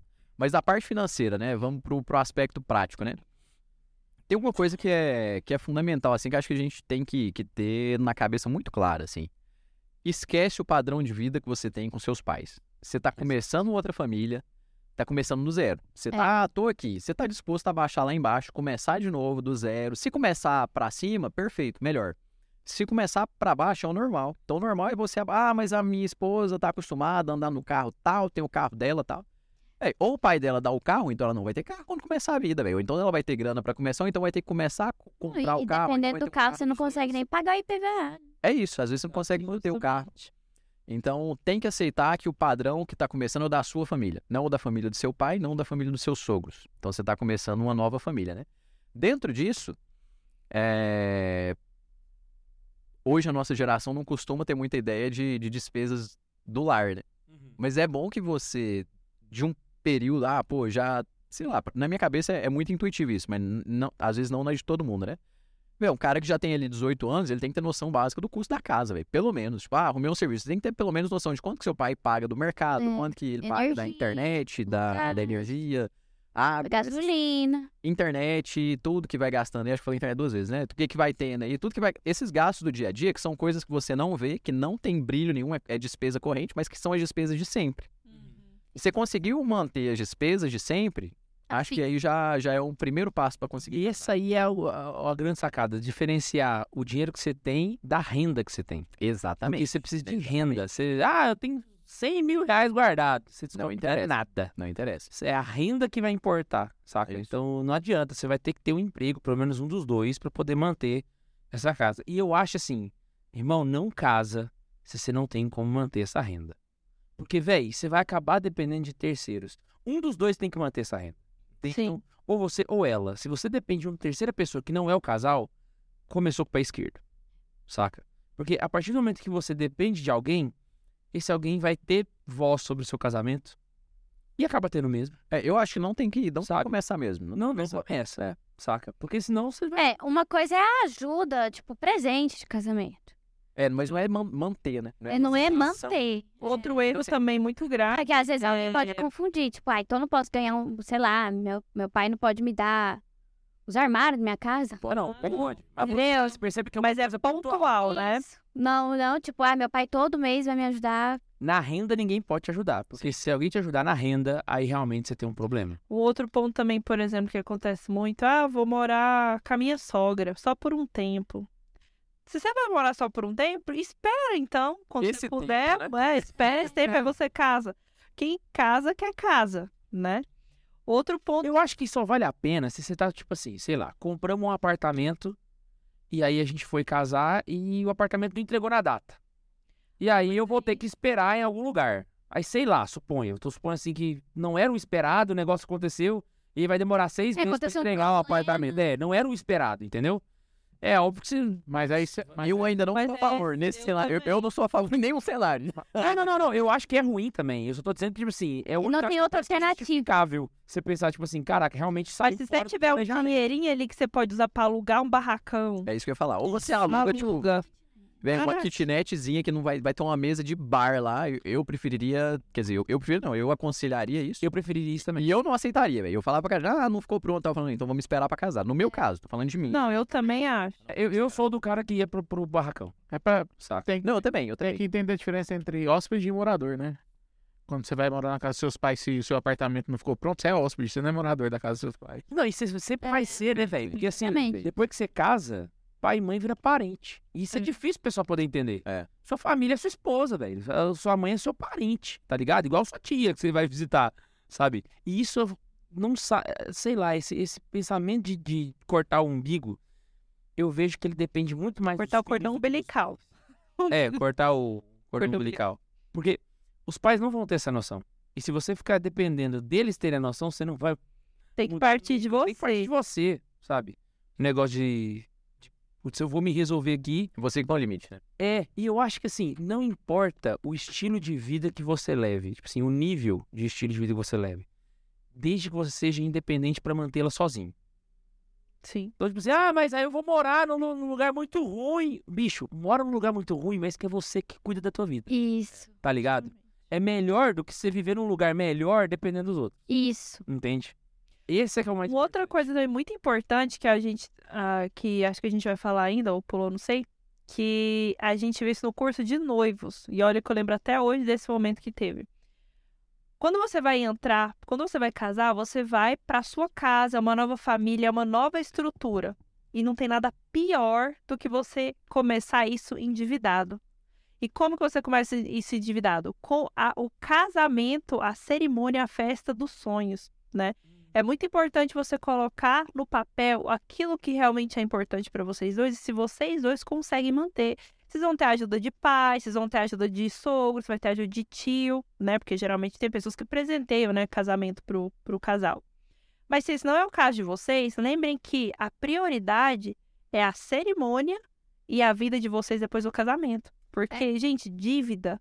Assim, a gente nunca teve isso. A gente, no máximo, ficou endividado. Assim, no máximo, tinha uma, uma fatura muito grande no cartão de crédito que a gente conseguiu pagar. Mas tem casos de casamentos que nem continuam por causa de dívida. Porque dinheiro, infelizmente, é um dos motivos de divórcio hoje em dia. divórcio, né? Então, tomem muito cuidado, saibam priorizar.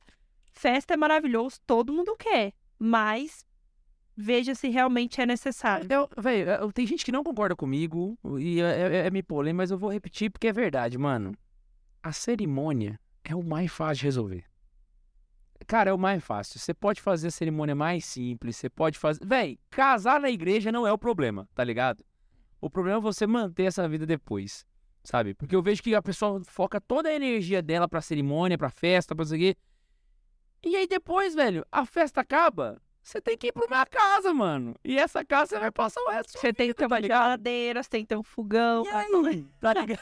Esse é o B.O. É, Não, e tipo assim, ah, pô, sei lá, é por isso que a gente começou, né? Você tem que ter a, preocupa- a- a primeira preocupação com quem? Então, assim, arrumou a pessoa com quem você vai casar e tudo, aquilo, aquilo tudo que a gente começou falando, né? O segundo é o como. Então, o como entra o, o sustento. Então, assim, como você vai se manter, né? Ah, vou pagar, sei lá, eu tenho um lugar pra morar? Eu tenho uma casa? Não tenho. Vou alugar uma casa? Vou gastar 500 reais de aluguel. Onde? Eu vou gastar, eu tô, eu tô querendo chegar em mil. Vou gastar 500 reais de aluguel, vou gastar 200 de mercado, é, 100 de água e luz, Não levem esses valores do Ian como referência. 100 pra poupança Não leve. e deu 900 aqui. 100 reais pra lazer. Então, tipo, fechou mil reais. É mil reais é o que você tem, você ganha mil de salário, tá resolvido, velho. Mil reais de salário, tá resolvido, pode casar. Nesse momento, passou na provinha, se com mil reais você consegue viver, com mil reais você pode casar. É, começo, vai começar a vida, ah, mas não sei o que e tal. A tendência, velho, é você você vai ter que começar a correr atrás, às vezes. Se preocupa com o dia de, de hoje. Ah, vou gastar mais depois que eu casar. Não, o mínimo necessário é isso? É. Preciso de mais do que isso? Não, o mínimo é isso. O que vem a- além disso é meio que luxo, né? Ah, Às vezes é comer numa pizzaria melhor. Pagar um aluguel de 600, 700 reais. Aí já seria um luxo. Mas a partir do momento que você tem isso, você já começou. Ah, não. Vou gastar os mil, mas tô ganhando 1.500. Opa, tá sobrando 500 ali. Esse 500 eu posso usar pra fazer uma cerimônia mais legal, mais bacana, pra pagar uma festa. É aí que entra, velho. Isso daí são coisas acessórias. É um O bom. fundamental é o com quem e o se manter. A partir do momento que você já tem essas, essa noção básica aí de é, manutenção da, do dia a dia, nessas despesas básicas, aí entra as coisas acessórias. E o casamento, eu sou o mais a favor de festa, tá, gente? No Brasil inteiro, acho que isso é hoje em dia, velho. Tipo, Também. a, a gente. Hoje em dia, Nós não, somos já inimigos casa. do fim, né, velho? Nós somos inimigos do fim. Bom, inclusive, eu queria, eu queria salientar aqui para todos os nossos ouvintes. O pessoal das equipes, as equipes de vídeo aqui de Anápolis conhecem a gente. Todos elas, velho. A gente foi no a gente foi no casamento, Bundes, e aí a gente chegou lá, o cara do vídeo, velho, virou pra mim e falou assim: Tô confiando em vocês hoje, hein? A gente nunca decepcionou. E o melhor são os DJ, né? Sempre chega no final, o Você DJ. conhece a gente. Essa turma, gente, fala pra todos os noivos, não vai passando de um por um. Vai rodando o DJ. Nossa, seus amigos são os melhores. Nem uma festa. Aí tipo, o DJ fala, ó, meu horário é até tal, mas vou ficar mais uma hora, porque seus amigos são muito animados. do, da Elon e o E a gente fez o cara. O cara falou assim: não, eu fico mais por conta, só por causa dessa galera. Pai, a gente canta hino nacional, a gente anima muito nacional. Ó, se precisarem de animador de sabe? festa, é só chamar a gente, viu? Chama Ai, velho. não- qualquer lugar do Brasil, hoje já Uma festa de casamento. É, mas brincadeiras à parte, né? É uma coisa que não é necessária, que é, que é o que a Laís disse. Eu também conheço casos aí de pessoas que investem muito na cerimônia, pelo, pela moda e tudo aí, no, numa festa e tudo. Mas que, tipo, ah, gastei 100 mil na festa, 50, 100 mil reais numa festa, que hoje é uma coisa ok, assim, não é nem uma coisa de outro mundo mais, infelizmente, né? E que não tem lugar de morar. Ou então, às vezes, sei lá, não tem um, meio de transporte ali, vai ter que ficar aquela vida cansativa e tal, que seria muito mais interessante você ter uma moto, um carro, do que ter feito a festa de repente, que ia te facilitar a vida. E, é, enfim, esse daí é, é um princípio básico, né? Princípio básico. Eu, eu, eu lembro quando eu casei, eu, eu fiz uma lista de móveis que eu precisava ter. Assim, o básico, saca? Aí eu lembro que o. Eram três, basicamente. A gente precisava de um fogão, uma geladeira e uma cama. Se a gente tivesse os três, já dá pra ir pra casa, tá ligado? E aí depois eu. E foi o que a gente casou, que a gente tinha. né? Era o que a gente tinha, basicamente. Porque a mesa a gente pegou emprestado da, da, da sua mãe. O sofá. comprar Não, o sofá e a mesa a gente foi ter, já tinha dois anos de casamento. Não, não, foi no mesmo ano. Foi, foi, não Mesmo. tinha nem um ano, não. A gente foi fazer. Oi, eu lembro de vocês falarem disso. É porque não, não é porque assim, Nós a gente casou em 2015. né? Não foi o. Ou foi o só. Não, compramos Não foi junto. Foi junto. dois. Foi 2015 que a gente casou. 2016 foi ano de eleição. E aí foi quando eu trabalhei na política pela primeira vez. Aham. Aí, com o dinheiro da política, eu montei a sala. Aí eu montei TV, sofá e mesa numa tacada só. E um ano depois, guarda-roupa. Olha, a gente ficou uns dois. Dois anos depois eu guarda é, Eu usava um guarda-roupa do meu irmão, velho. É, Peguei o irmão, o guarda-roupa dele lá e. E era feliz, né? Eu estava tipo, pô, irmão, o guarda-roupa. Tchau. O pior é que, tipo assim, A primeira vez que você monta, você fala, caraca, vou usar isso aqui com guarda-roupa. Rapaz, irmão, depois de uma semana, você nem tá vendo guarda-roupa mais. Já era, Já era. Mas, tipo assim, eu lembro que eu dei uma mini surtada um dia que eu tava sentado, assim, em casa, no sofá, e eu fui dar uma olhadinha, assim, pra, pro, pro home lá da casa do meu pai, lá, via TV e tal. Falei, caralho, isso é tudo do meu pai, velho. Eu nunca tinha dado valor nisso aqui, mas, tipo assim, tem um armário aqui, tem DVD dentro da gaveta, tem um aparelhinho ali, tem um outro negócio, tem um negócio dentro. Eu falei, não tem nada disso, velho. Eu vou, eu vou casar, o que que vai ter na casa, velho? Eu dei uma surtada, eu falei, pô, isso tem... Aí eu fiquei pensando, isso aqui custa tanto, isso aqui custa... Eu falei, não, não vou casar nunca, velho. Ó, deu uma surtadinha, né? Já, Para, já tava noivo, né? Aí de repente você começa a juntar um dinheirinho, aí você ganha um presente, aí você vai, aí você vê que você não precisa ter tudo de uma vez, você para, aí você para e pensa, não, pô, mas meu pai já tá com 30 anos de casado, com 30 anos eu tenho que ter isso aqui, mas até os 30 eu não preciso ter nada. É, Você acabou casando Você agora. já tenta. Vai lá.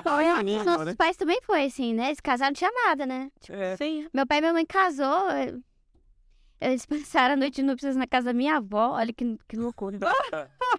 Depois eles foram embora para os Estados Unidos, velho. É na loucura. Olha aí que sucesso. Ô, Juliana, com anos de casado, tem três Playstation. É. Nenhum é o 5, hein? Você juntar todos, não dá o 5. E dois é do Bundes. E eu forneci dois. né? Muito bom, mano. Então, assim, eu acho que é, é, é a, é a preparação. E aí, nem, nem precisa falar com relação à, à cerimônia, porque eu acho que todas as discussões que tenham em volta da cerimônia, a, re- a respeito de dinheiro, vão ser supérfluas. Tudo supérfluo. Todo- Tudo supérfluo. E é, velho. Desculpa, mas é. É. Assim, decoração é supérfluo. ah, vestido é supérfluo. Música é supérfluo. Música é supérfluo. ah, Buquê é supérfluo. exatamente. Então, tipo assim, Bem casado. É, então assim, eu acho que Hum, essas não. coisas a gente faz na medida em que a gente consegue, Sim. sabe? A gente vê ali o que a gente consegue de uma maneira bem honesta e tá tudo bem, mano. Vai, vai, é assim que dá. Sabe o que é o mais legal, velho? No final, independente de ter a festona, ou de ter a festinha, ou de não ter festa, tipo assim, de ser só. No final, sempre o sentimento dos noivos é, putz, foi muito mais que eu merecia, velho. É, Velho, todo mundo fica com esse sentimento no final, né? Tipo assim, pá, nossa, foi muito, foi muito melhor que eu imaginava, foi muito melhor que eu merecia. É muito bom casar. exato. É, é, velho, e assim, é um sacramento, mano. O céu é pra sempre, velho. Então não fica preocupado com essas paradas de, de sabe? Ah, mas eu não vou casar se não tiver festa. Não vou casar. Velho, o céu é pra sempre. Cagar a festa. Isso, a festa vai depois. É. Entendeu? Você- depois você pode gastar dinheiro que você quiser quando você ficar rico, mas agora você tem que ter o sacramento, velho. É isso que vale a pena. É, é um desafio que nem um homem honrado deveria negar. né? Já, Exatamente. já dizia o Chester. né? mais, ou, mais ou menos assim, eu lembro da citação ipsis literis, não? Foi algo desse tipo. Até porque, velho, o casamento é muito caro, mano. Você vai ver um terço. O terço custa 15 reais. É pra, pra casamento, tá? É 135. É. É, hoje é, é um evento, né? É um evento hoje. Então, assim, é muito bom, é muito bacana, a gente é fa- a favor de que tenha. Se tem condições. Exatamente. Então, sempre tem um- uma condição, né? O que, que é o primordial pro casamento? É você achar uma pessoa, se formar com essa pessoa, a partir daí, deu certo, velho. O resto é consequência, né? Eu pego meu, minha avó como, por, como exemplo, mano. A minha avó e meu avô, eles têm duas fotos do casamento deles, porque ele chamou um amigo pra tirar foto e ele perdeu o, o rolo. E as duas fotos é uma que eles estão na porta da igreja, na, na, na escada, os dois juntos, e a outra é o meu avô tomando skinka. Um, um... Acabou. O choquinho lá. É as fotos do casamento, O velho. mais legal, eles casaram um casamento comunitário. Foi, casaram casamento. Então aí, mano, 57 anos de O casado. vestido fora foi máquina. emprestado da prima, era, o vestido era curto, a luva era frouxa. Foi sua mãe que na igreja tinha papel higiênico? A da minha mãe foi. Antigamente fazia isso, né? Minha mãe não teve decoração. Mato, assim, minha pra achar a festa, né? vestido. Achar minha mãe nem teve decoração. A da minha mãe usou papete, usou. A festa da minha mãe foi na, marcena... na marcenaria do meu avô. Teve Era churrasco. no fu- embaixo da casa, tipo, na garagem. Era na garagem do meu avô. Aí o churrasqueiro comia as carnes, tudo, o povo ficava sem comida. Estão casados? Estão casados até hoje. Aí. Teve gravata, roubaram o dinheiro da gravata dele. 34 anos de casado. Ah, 34 anos de casado. E eu já vi casamento de meio milhão de reais e não durou três anos. É. Você vê que bosta. Ou três meses. três vezes, exatamente. É, rir pra não chorar, né? Mas tem, um, tem uma coisa também que, que eu acho que é, que é bom a gente, a gente falar, lembrar, né? A respeito do, do casamento. Que é, é, além desse sentimento aí de que, de que foi tudo muito bom e tal, mas a, a satisfação não só pelo evento, mas pela pessoa, assim, sabe? Eu acho que vale a gente compartilhar isso com quem não é casado, sabe? Mas o tanto que é bom você saber que você tem uma pessoa que você se dedica pra ela, que você vive pra ela, né? Véi, isso é. Putz. Eu tenho todos os registros do meu casamento, ao contrário do. Você também, né? Ao contrário dos nossos antepassados. A gente tem tudo, tem foto, tem vídeo, do antes do casamento, na hora do casamento, a gente na barbearia, a gente não sei o quê, a gente nas prévias, antes e tal, tem tudo, tem tudo. E eu lembro que no vídeo do casamento, de divulgação do casamento, eu falei que a Karine ela era a coisa mais importante da minha vida. Na época eu tava estudando Santo Tomás, eu queria dizer que ela era o quid mais importante da minha vida. Mano, o cara tá no. Eu coloquei- Eu, coloquei, eu, eu pensei nisso, só que soou mal, né? O padre François me zoou na homilia. Falou, Ian usou coisa, né? Coisa É. mais importante. Não me lido fazer. Influenciar, dá pra entender a mensagem, né? Mas, tipo assim, é porque foi uma coisa muito. Não me citei isso em momento nenhum, né? Era muito interna, né? Mas, mas eu lembro disso. Eu, eu parei pra pensar. Na época, né? Hoje a gente dá muito mais valor. Mas na época eu, eu, eu acho bonito. Assim, pô, eu tinha 23 anos. A gente acaba. Até então eu tinha 23. Depois eu fiz 24 e casei, né? Mas com 23 pra 24, a gente pensar nisso, né? Pô, a pessoa, tipo, a coisa mais. A gente é bem. Eu, eu era muito novo, assim, muito imaturo ainda pra, pra chegar nessa consciência, né? Que bom, né? Então quer dizer que quem tá ouvindo pode ser ainda melhor, né? se, se- se até a gente consegue fazer isso, né? Pô, Pode dar certo. Você falou, é, eu, eu percebo assim, foi uma coisa que eu percebi depois que eu casei. Quando você tá namorando, você tem uma visão caricaturizada do matrimônio. É. Você, você fica com expectativa de coisas que são rotineiras, entende? Então, tipo assim, você fica, ah, quando a gente cozinhar, É, eu vou chegar em Aí- casa, vai ter comidinha. é, ou então o rapaz vai dizer, nossa, não, não de núpcias, né? Ela tá... Não, é assim, velho. Deixa eu E eu sei que os caras que estão casados aí estão pensando nisso, tipo assim, ah, não de núpcias, ah, é. Vem, Pô, acho que é igual o filme. Não, a gente, dá uma moral. a gente romantizava. Você não lembra? Acho que você vai lembrar. A gente romantizava, a gente abre, sentado na sala, olhando os boletos e pagando os boletos. Ah, É, nossa, velho. Imagina a gente fazendo conta de casa. Quando a, lelê. quando a gente namorava, eu falava, nossa, hoje não tem nada disso, que bosta, Nada a que pagar essa bosta. E aí, assim, mano, tem coisas que, que acontecem que, es- véi, eu não sei explicar, é só vivendo pra ter. Por exemplo, eu saio em missão, né? Aí eu vou lá, passo um fim de semana, será, em São José do Rio Preto. Irmão, eu fico esperando chegar em casa, sabe pra quê? Pra sentar no sofá lá e se deitar no meu colo e fazer um cafuné nela, velho. É isso que eu fico com saudade. Sabe, você fica... Mano, entende o negócio? Se eu pudesse, se eu, pu- eu, eu já faço isso, entende? Mas se eu pudesse, eu faria mais. Eu passava 24 horas do dia com a Laís. Eu já passo 24 horas do dia. Mas eu passava também os fins de semana. Passava... Você não quer fazer mais nada, mano, tá ligado? Esse que é o. é o ápice, né? Exato, velho. Tipo assim, putz, tem, tem, tem, tem dia que eu tô trabalhando, velho. Aí às vezes eu passo do horário assim. Ontem, passou do horário, eu falei, velho. Eu quero ficar com a Laís, mano. O que, que eu tô fazendo aqui, velho? Assistiu o Netflix? É, velho. Você... É, a gente tá aqui agora conversando e tal. Eu já tô pensando em chegar em casa e tal. Se a Cunhã vai dormir, eu quero assistir o- documentário Cunhã e tal. Caraca, eu não quero assistir. Eu, eu e esse cara, a gente vai assistir hoje, velho. Esse, esse, a- a- o acontecimento da Boate Kiss é, é muito importante pra mim, velho. Tão, tão importante. É, por isso que eu te mandei. É pra, é pra gente assistir junto ou é pra eu começar sozinho? Não, eu- E você dorme. São vários episódios. Tem um significado grande pra mim aquele, naquela tragédia ali da Boate Kiss. né, foi- É, eu também me mexeu muito. Pois é, velho. Tipo assim, cê, cê- é. Putz, é muito mais do que o que o pessoal romantiza. É Sabe o muito que é mais massa, velho? foda do. Eu, eu sou muito assim, de, tipo, é, é aquilo que eu falei, eu não tenho imaginação, então eu tenho memórias, né? E eu gosto muito de música, né? Então, assim, memória com música, a coisa fica muito mais bonita, né? Mas eu e a Karine, a gente é muito de sair também. A Karine gosta muito de estar na rua. Eu gosto de ficar em casa também, porque eu fico o tempo inteiro na rua, né? Mas, tipo assim, eu gosto de estar em casa, mas eu também gosto de sair com a Karine.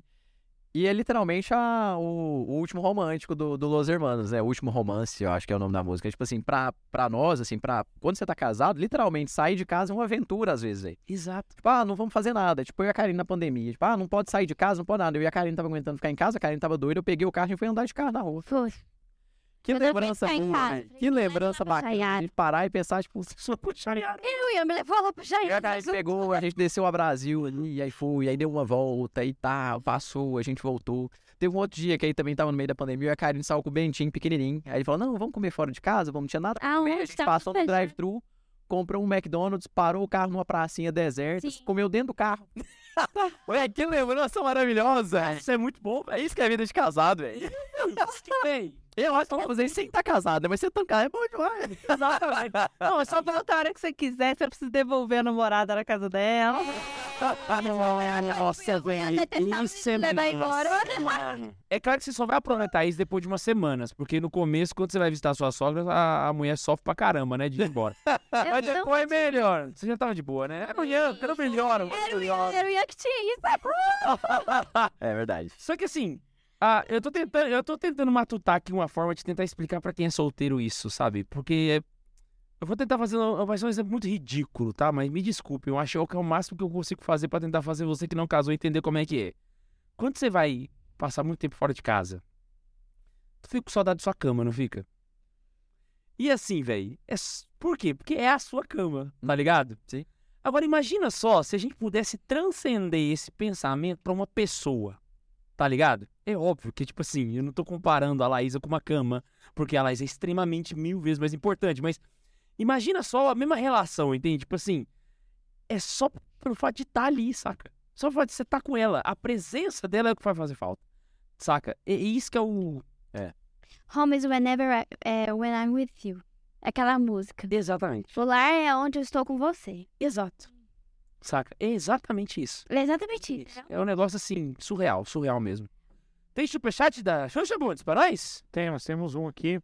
Inclusive, ah, tem uma reclamação Ah, do Reginaldo falando que ele mandou o superchat, não foi lido, Reginaldo. Juro pra você que não achei, ou é, o, o YouTube tá me trollando, ou eu tô sendo muito incompetente. Se quiser mandar de novo, né? É, não vai indo pra atividade espectador, né? Não. Ah, o Diego Dantas mandou pra gente assim, ó. Meu casamento será no dia 28 de janeiro de 2023. Ó, agora, aí. Depois de amanhã. Depois de Depois de amanhã, ué. Dia de Santão aí, Jaquinha. Você tá doido? Rezem por nós e providenciar esse tema. Tamo junto, tamo junto, é nóis. Achei que queria chamar Ó, de... ah, só. assim, o cara que mandou o superchat não lido, não precisa mandar o superchat, não. Manda um comentário aí, né? É. Aí. Marcando que era o superchat. Que o- Isso. Se a gente localizar, né, Bundes? Justo. Inclusive, o, o Giovanni vai casar sábado também agora, né? Ah, é? É, o Giovanni. Caraca, tá mundo vai Bastante casar. casamento, gente. Caramba. Graças a Deus. O Caponautas mandou assim pra gente. Beleza, galera, sensacional o papo, mas vamos voltar uns passos aí. Como que se encontra um possível par para a vida toda? Em outras palavras, quando vai ter o vai dar namoro do Santa Zoeira? ah, a gente nunca fez episódio de namoro, não? Já, né? Já. Ah, acho que já. Tem muito tempo. Tá, mas a gente Não, acho que na época da rádio, né? É. Foi. Você nunca pede a pessoa em namoro já pensando que você vai passar o resto da vida com ela. Você pede ela em namoro pra começar a namorar naquele primeiro mês. No dia dos namorados, o Santa Carona vai fazer um post lá, ó. Especial para os namorados. Poste a cidade que você é e nós vamos organizar. O pra sempre é uma coisa que vai surgindo ao longo do relacionamento, velho. Entendeu? Ao longo do relacionamento vai, vai se tornando pra sempre, entendeu? Só Falando você- namoro, não sei. Porque depois casou já era, é pra sempre mesmo. Aí já era. Mas assim, no namoro, no primeiro mês, velho, você não, tem como falar assim, ah, é pra vida inteira. Você vai estar no primeiro Mas, mês. mas você sabe? escolhe namorar pensando que o namoro é um caminho pro matrimônio. Exato, tipo, não exato, namorar e. Exato, mas você não consegue saber, tipo assim, ah, a pessoa. Mas você não sabe se a Primeiro- pessoa é certa. Primeiros seis meses. É. Não tem como, saca? Então, assim, esse pra sempre, ele é construído, sabe? É uma coisa assim, aos poucos. Tem sete anos que eu tô com a Fernanda e ela falou que começou namorando comigo, namorar comigo achando que eu ia ficar com ela só quatro meses. Aí, ó, tá vendo? Ué, ó. Então, a Fernanda é a mulher mais pau na máquina que eu já vi na vida, meu irmão. Tá achando o quê? Ela laçou o bundes fenomenalmente. Inclusive, o Reginaldo falou que vai mandar uma mensagem no Insta, tá bom? No Insta? É, vai mandar. Santa zoeira? É. Beleza, vou Ah, beleza. Pode ser, pode, pode, pode ser lá. mandar. E era isso. E é isso. Ele perguntou o que, que ele tinha perguntado? Como que é achar o par pra vida toda? Como que faz pra achar o par? faz pra achar? Ou Eu acho que basicamente você tem que. É igual aquilo que o Ian falou. Tipo, geralmente você namora alguém que é ali do seu círculo de amizade e tal. Claro, pode acontecer que você conheça a pessoa em outro lugar e tudo. Você tem que saber onde é que você tá andando também. É, e vamos ser sinceros com outro ponto aqui também. Muita gente vira e fala assim: ah, o importante é o coração. Eu sei que o importante é o coração. E você vai permanecer namorando por conta do coração. Só que o primeiro olhar, velho, é por conta da beleza. E ele tá aí pra isso. Deus deu a beleza exatamente pra esse ponto, entendeu? Pra você poder ter aquela primeira atração que é superficial mesmo, sabe? Pra depois você construir algo mais, mais sólido. Tô mentindo?